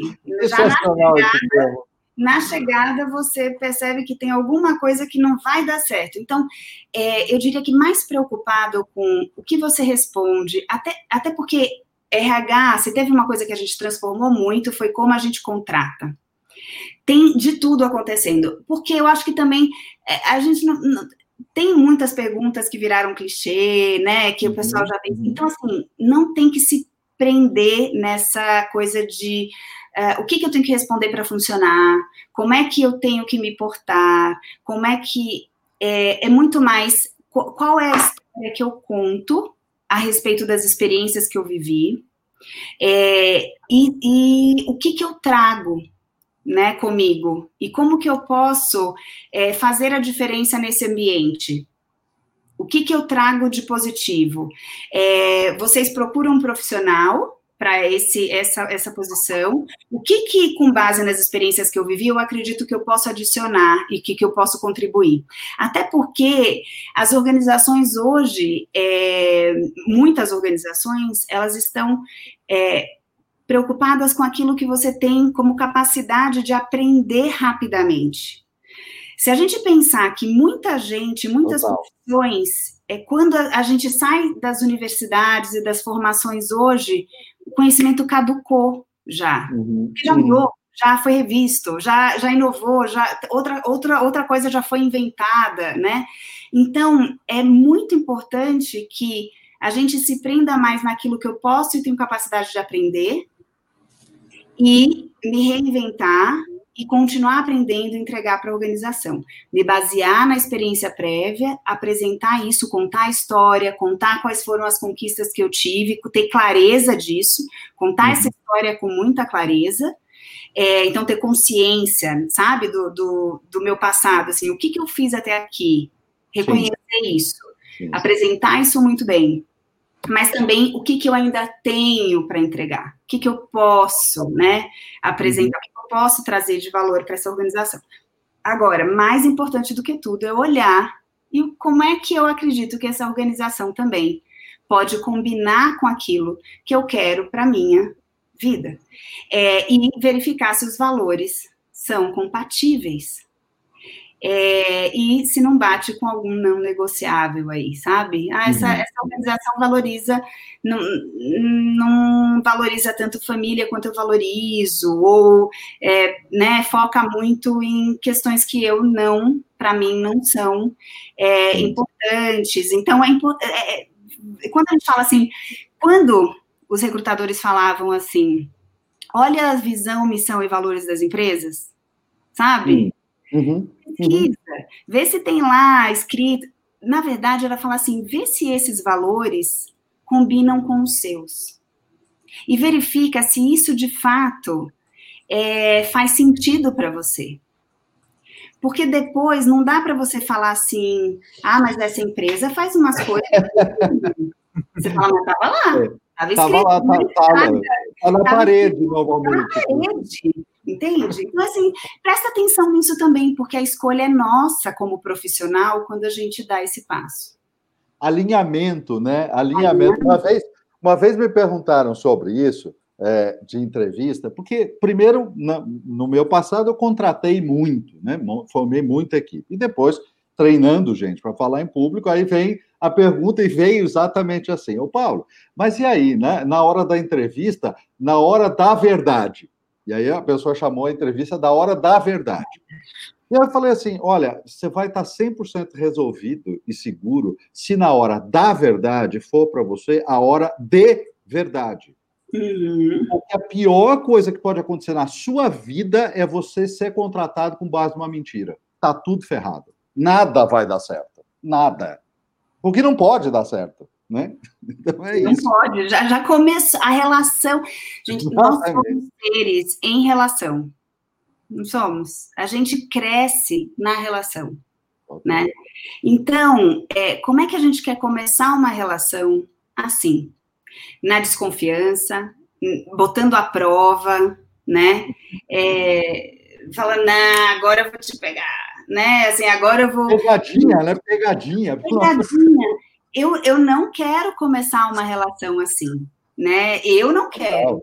Você Total. quer, né? Então, é, tem que, eu acho que tem que desmistificar um pouco isso. O momento da entrevista, a gente tem medo, porque de fato é, é um momento onde a gente fala muito da gente, né? É, é, é a gente se, se vê né? Eu vou contar o que eu fiz, eu vou contar a minha, minha história, é, e, e, e, eu, de certa forma, eu já vou ser testado, porque eu estou sendo comparado com outros profissionais. É uma avaliação inevitável. É, é uma avaliação, avaliação inevitável. E eu vou, e tem uma necessidade também real, né? Sim.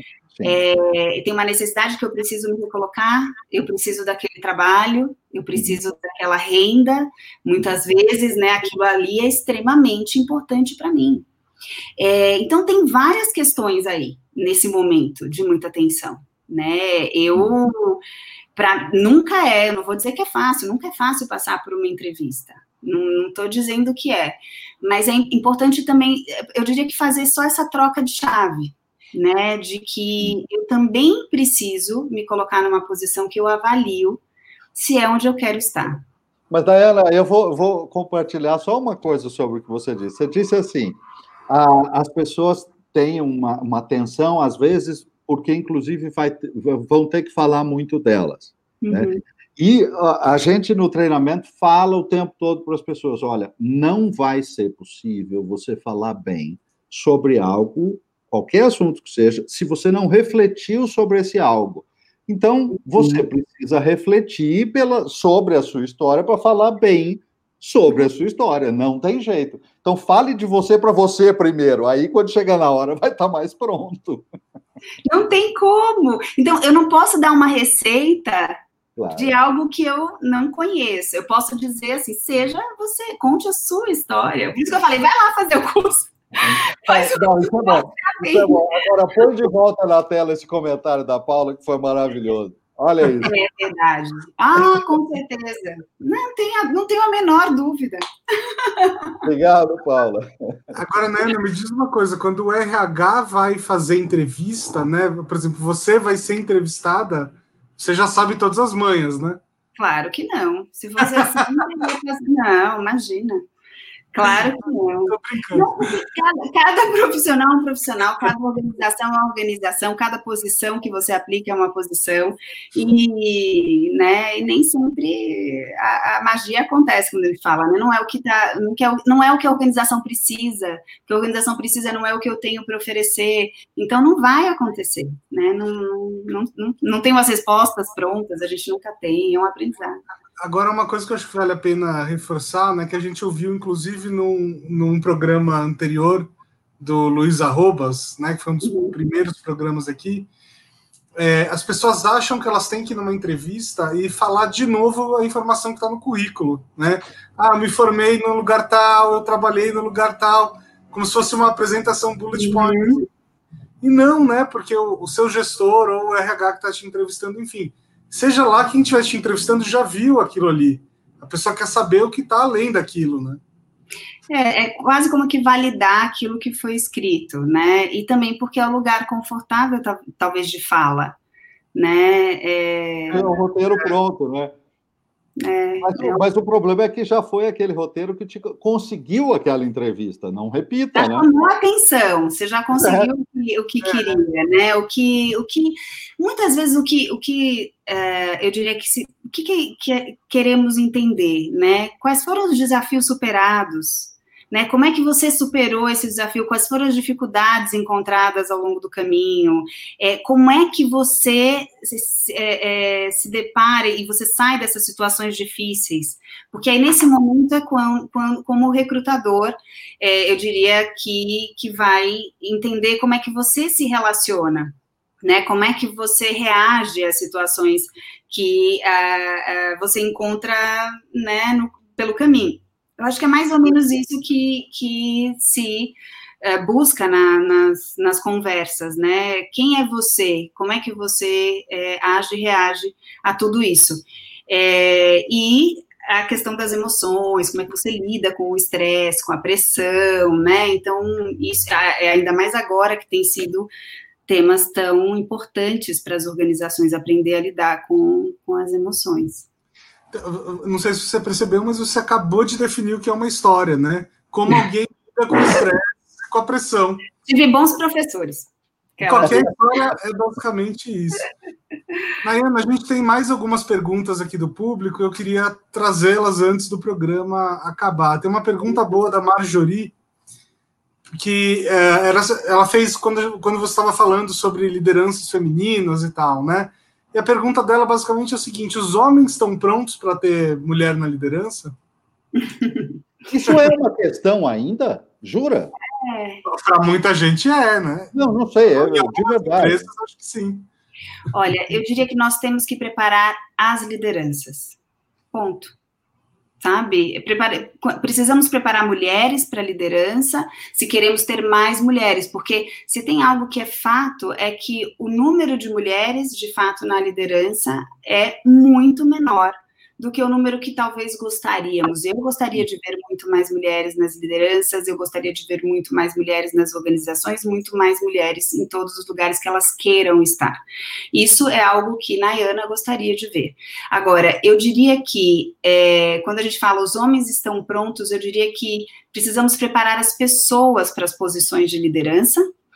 É, e precisamos preparar as pessoas para estarem melhores nas organizações de qualquer forma, né? É, hoje tem sido um desafio, né? Estar nas, nas organizações, trabalhar. A gente tem. Recentemente eu estava vendo uma pesquisa que fala que uma pesquisa que foi feita na USP, é, que fala que um em cada cinco brasileiros sofre de burnout. Burnout é um tema que me interessa é, profundamente, foi o tema do meu TCC, é um tema que eu continuo estudando, é, que é a, a síndrome de estresse crônico, né? Então, uhum. é um estresse um laboral, é relacionado ao trabalho.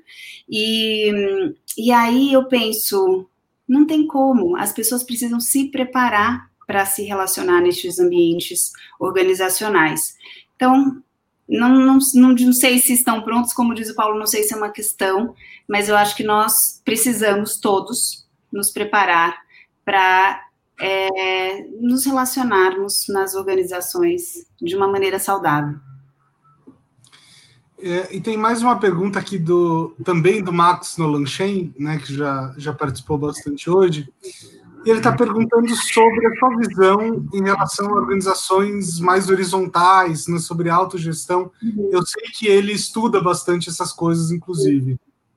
É, é, eu, eu percebo que sim, é, se a gente pensa em, em, em organizações é, mais ágeis, né, de, em organizações que, é, principalmente quando a gente vê, né, é, times uh, remotos e, e, trabalhando de, de uma maneira mais colaborativa, a gente começa a ver que as organizações mais hierárquicas, como a gente costumava ver desenhadas, né, aqueles os quadradinhos, os organogramas, eles começam a não fazer mais tanto sentido ou ter o valor que costumávamos dar é, como no passado, hoje a gente já não, não vê mais tanto sentido.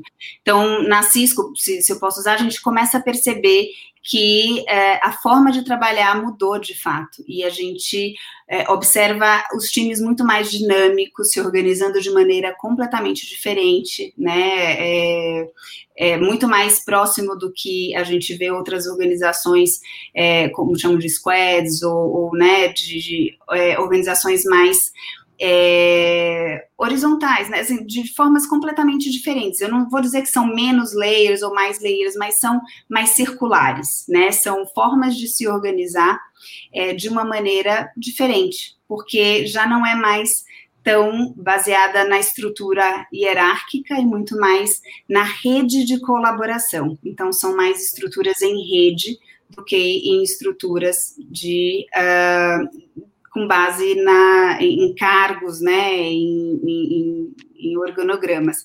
E tem a, a Vânia Ferrari fala uma coisa que eu acho fantástica com relação a isso, que ela fala assim, a gente tem que começar a focar muito mais na extensão de cargo do que na descrição do cargo, né? Então é, é um pouco do que eu acredito que define para onde a gente está indo aí, que é menos nessas estruturas tão é, rígidas e, e, hierárquicas e mais nas estruturas de mais uh, baseada na necessidade que o time tem, que a organização tem, né, de, de entrega de produto, de serviço, e eu acredito que é por aí.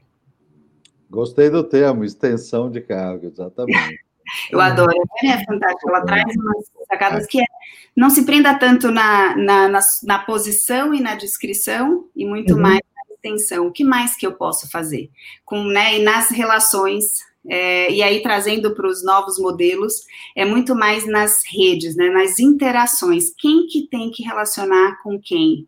Né, dentro das, das estruturas. O projeto está aqui. Quem faz mais sentido liderar é esse profissional e ele interage com tais pessoas nesse projeto. Mudou o projeto, muda-se a estrutura. Quem faz sentido liderar por conta da região ou por conta do tema, e aí você vai mudando e vai. É engraçado que a gente cada dia mais utiliza dois termos uh, no universo no universo corporativo também, são dois termos que eu uso na minha vida há muito tempo, mas em outros contextos. Mas eles, eles têm cada vez mais espaço, mesmo no, no, no mundo corporativo, que são os termos conexão e alinhamento. Ah. Tudo é um jogo de conexão e alinhamento. Ponto. Tudo vem depois de conexão e alinhamento. É incrível isso. Conexão, alinhamento, é, eu vou dizer, colaboração, uhum. ecossistema.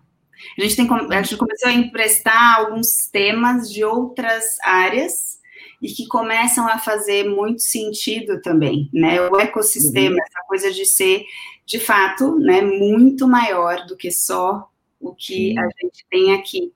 É, e, e, vários outros temas, eu diria que a gente começa a trazer e emprestar de outras áreas é, outros, outras palavras, outros temas, porque a gente começa a entender que não dá para separar, tem que integrar.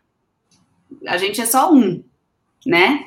Não é aquela coisa de é, quando eu entro, né, da porta da, de casa para dentro, da porta de casa para fora, do escritório para dentro, uhum. do escritório para fora. É preciso ver, né, o, o, o humano na sua, né, o ser humano integral e como ele se relaciona no ambiente de trabalho também a partir desse. É, quando você deixa um pedaço para fora da porta, você usa qual machado para cortar você ao meio? saber, tira. Meu Deus, como assim? Eu vou, eu vou só com o coração, né? Tipo, não, eu deixo o coração, eu vou só com a cabeça, eu, deixo a cabeça. A gente ainda não, não entendeu. No dia que isso acontecer, talvez a gente não adoeça tanto, ah, né? Por conta né, da, das questões. É, e hoje a gente tem que. Nunca se investiu tanto, e eu acredito que ainda tem que se investir mais em saúde emocional, uhum.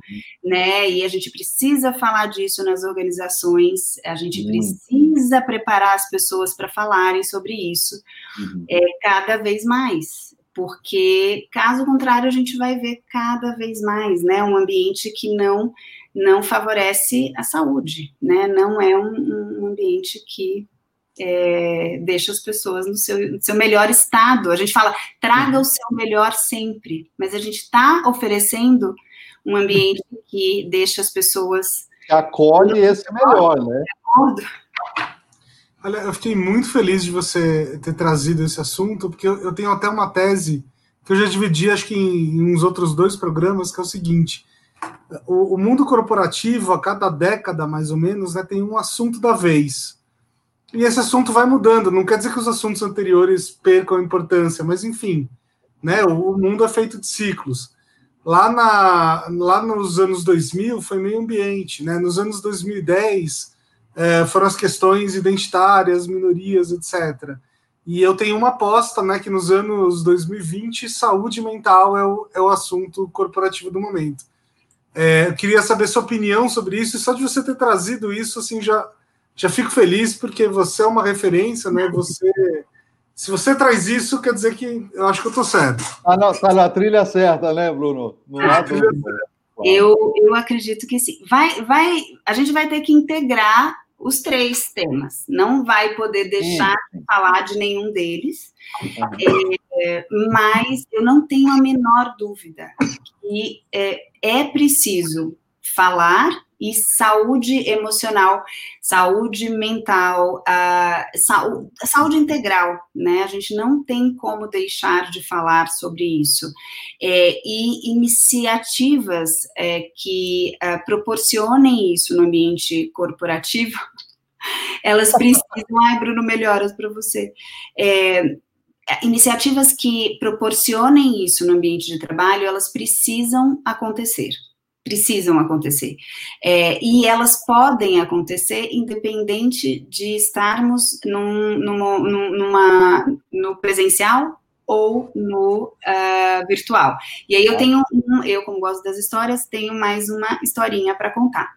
É, nós tínhamos uma iniciativa fantástica para lançar é, na, no Brasil, é, na verdade, era, ia ser no Brasil, porque ele já tinha lançado no México, íamos lançar no Brasil, de uh, um programa de, de bem-estar e é, focava nos quatro, a gente chama quatro elementos, que é uh, o, o, focado na alimentação, nos exercícios, no pensar e na conexão. E aí, pensar inclui a, a saúde mental, é, e aí, desde técnicas de mindfulness até o, o que pensamos, como pensamos, a qualidade dos nossos pensamentos, e o conectar, que é estabelecer essas relações com as pessoas. Então, um programa fantástico.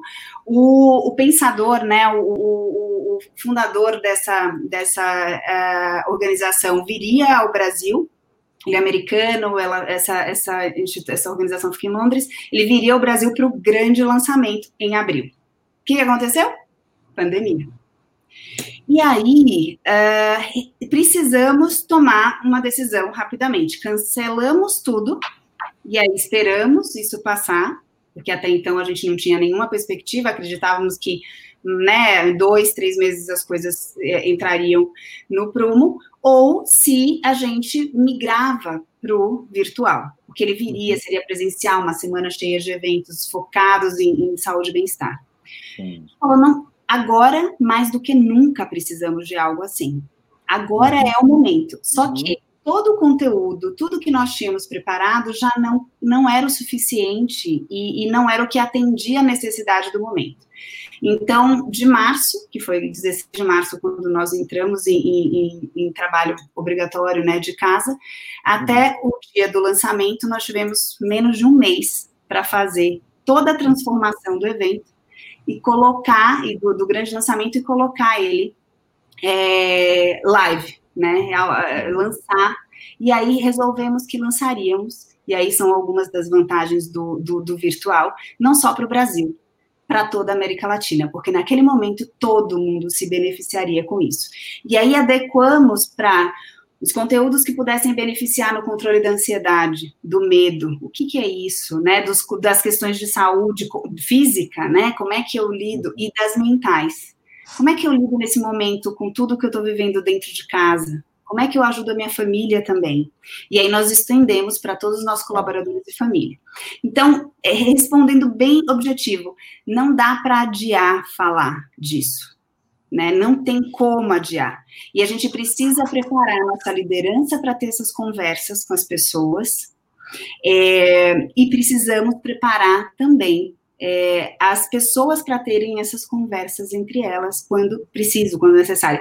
Ou até mesmo para que as pessoas se sintam autorizadas, né, para dizer não quero conversar porque isso também é possível, talvez elas tenham o canal delas para fazer, né? Então, mas que elas se sintam né, confortáveis de falar, de endereçar. Nós temos vários benefícios que também dão assistência para quando necessário, para dar suporte à saúde é, emocional, saúde mental. Então, mas a conversa tem que existir para que as pessoas saibam como endereçar. Muito importante. Muito bom. Muito, muito importante. Que massa. Bom. Mais? É, tem mais uma pergunta aqui da, da Marjorie. Tá bem, Bruno? Melhorou? Melhorei, melhorei. Eu tive um gasto no meio. Ótimo, passou, tá ok. Tá ok, tá ok.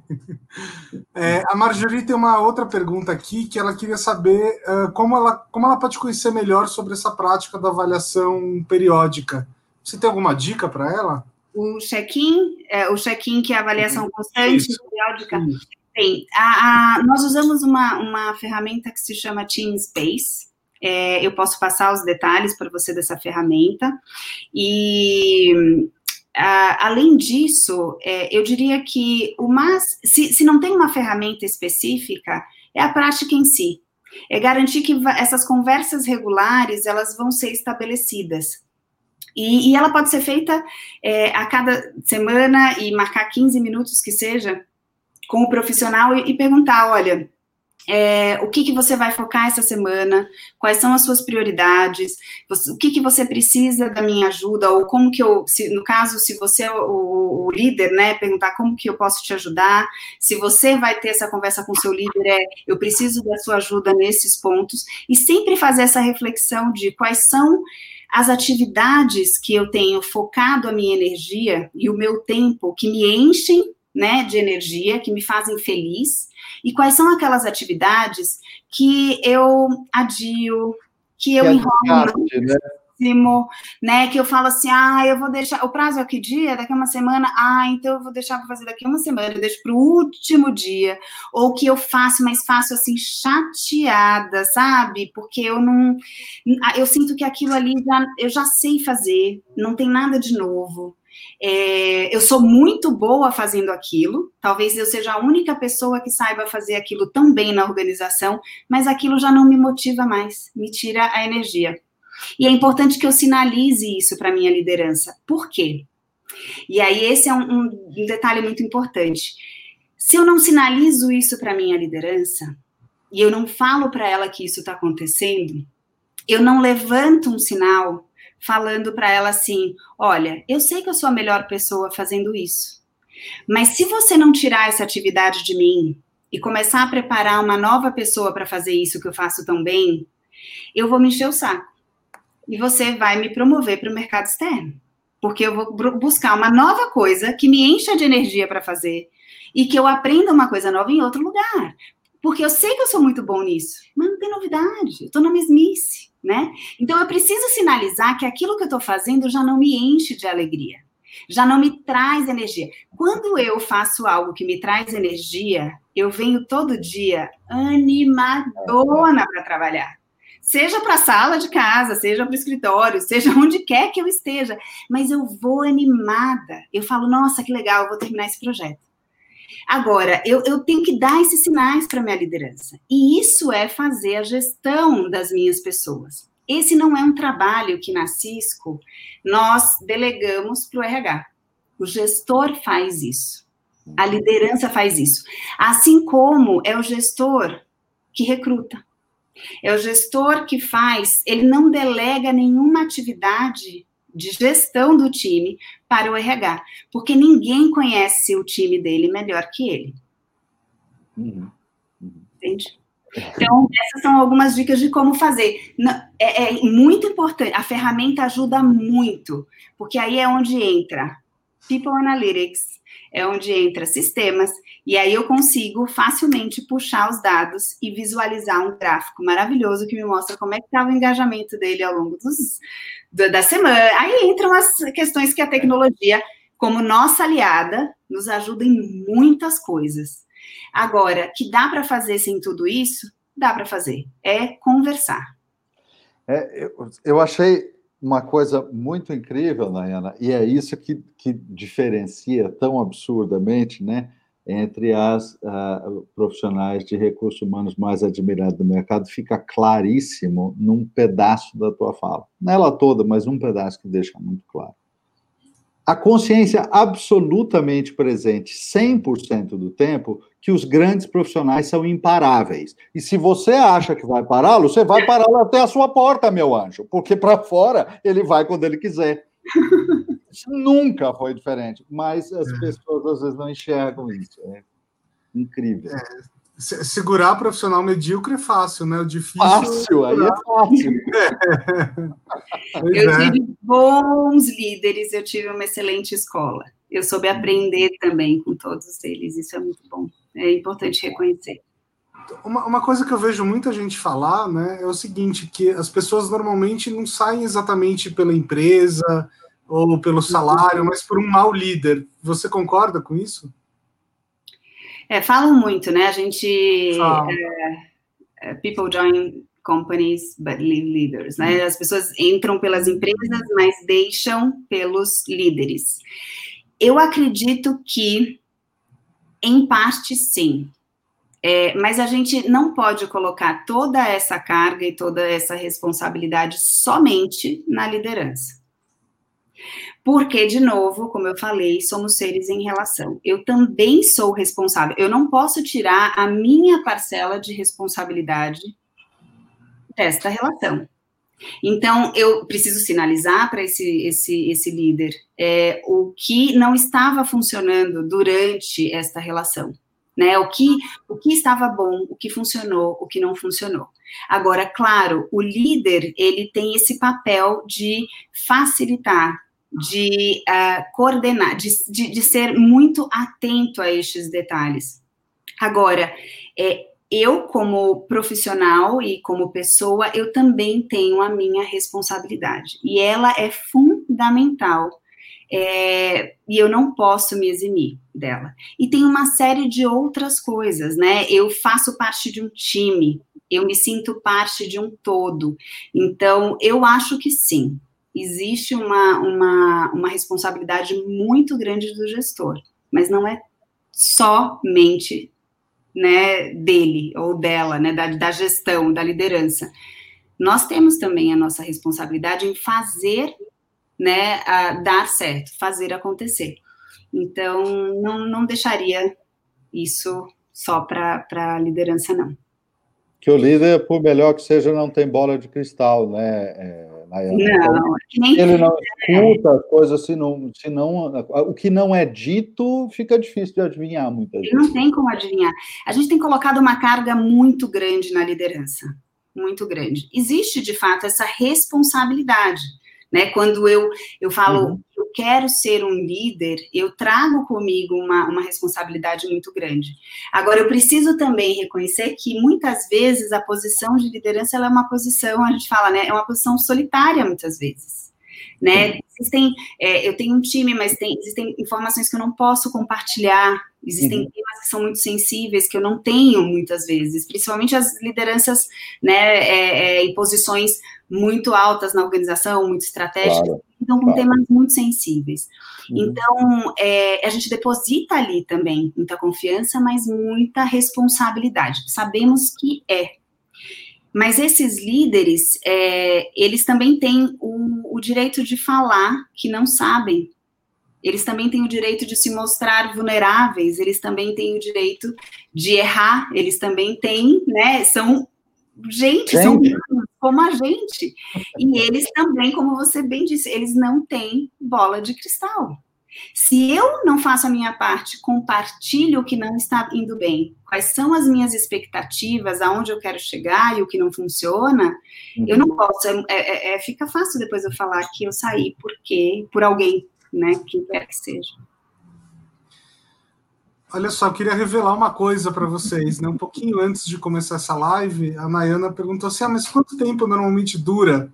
A gente falou, ah, normalmente uma hora e meia, né? Então, uma hora e meia, duas horas. Ela falou assim: nossa, mas não vai ter assunto para tudo isso.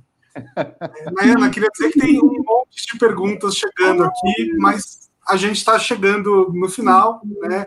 Uhum. Não dá para também estender infinitamente o programa, embora houvesse muito assunto para isso. Totalmente. É, e, e já fica um convite aqui para uma segunda participação né, quando a gente puder se reunir num, num bar, num café, em algum lugar, né, a gente pretende trazer o, alguns dos convidados dessa primeira leva, né, uhum. é, para fazer isso ao vivo, presencialmente, que eu acho que vai ser mais interessante ainda. É, e aí eu deixo o microfone aberto né, para as últimas palavras, para você fazer o seu jabá, dar suas dicas culturais, enfim, esse é o seu momento. Olha, só, só posso dizer que eu sou muito grata pela, pela oportunidade de estar aqui com vocês. Bruno, Paulo, foi, foi assim uma delícia compartilhar essas horas é, e esse, esse, de fato esse momento com vocês é sempre uma aprendizagem, como eu falei, é um desafio estar aqui, né, a gente ter, eu, né, me colocar e ter essa exposição, mas ao mesmo tempo é uma delícia é, poder falar e compartilhar um pouco da, da, das minhas andanças, da, das, do meu aprendizado. E se eu posso deixar uma, uma mensagem aí uh, final, eu diria que é, botar aqui a, a luz que ela apagou. Uh, eu diria que se, se, se, acreditamos de verdade, né, que a vida ela é uh, movimento, ritmo e mudança, é importante, aí conectando com o nosso tema da, da, da live de hoje, né, que o mundo mudou e o RH mudou, e, e aí acreditando nisso, que a vida é né, movimento, ritmo e, e mudança, é importante deixar o, a mudança acontecer, porque senão a gente bloqueia o, o movimento natural da vida. Então, essa eu acho que seria a minha mensagem de hoje. É, e, e, a gratidão por estar aqui e, e ter esse bate-papo tão gostoso com vocês. Um grande beijo. Uau! Muita gratidão. Vida é fluxo. Vida é fluxo. Maravilhosa. Isso aí. Uh, pessoal, para quem ainda estiver nos ouvindo, não se esqueça de assinar o canal, clicar no sininho, assinar o podcast para quem uh, não estiver ouvindo ao vivo, né? É, Paulo, recados finais? Ah, não. Deixa com essa frase maravilhosa que a Nayana nos deu aqui. Muito bem. Então eu só vou convidar todos vocês para o nosso próximo programa, que acontece no dia 6 de agosto, quinta-feira, mesmo horário, 18 horas. Uh, e a convidada vai ser a Adriana Sales Gomes, que é editora da revista da HSM e também da revista do MIT no Brasil. Muito bem. Até a próxima. Muito obrigado, Nayana. Um beijo. Tchau, tchau. Tchau, tchau. Boa noite. Tchau.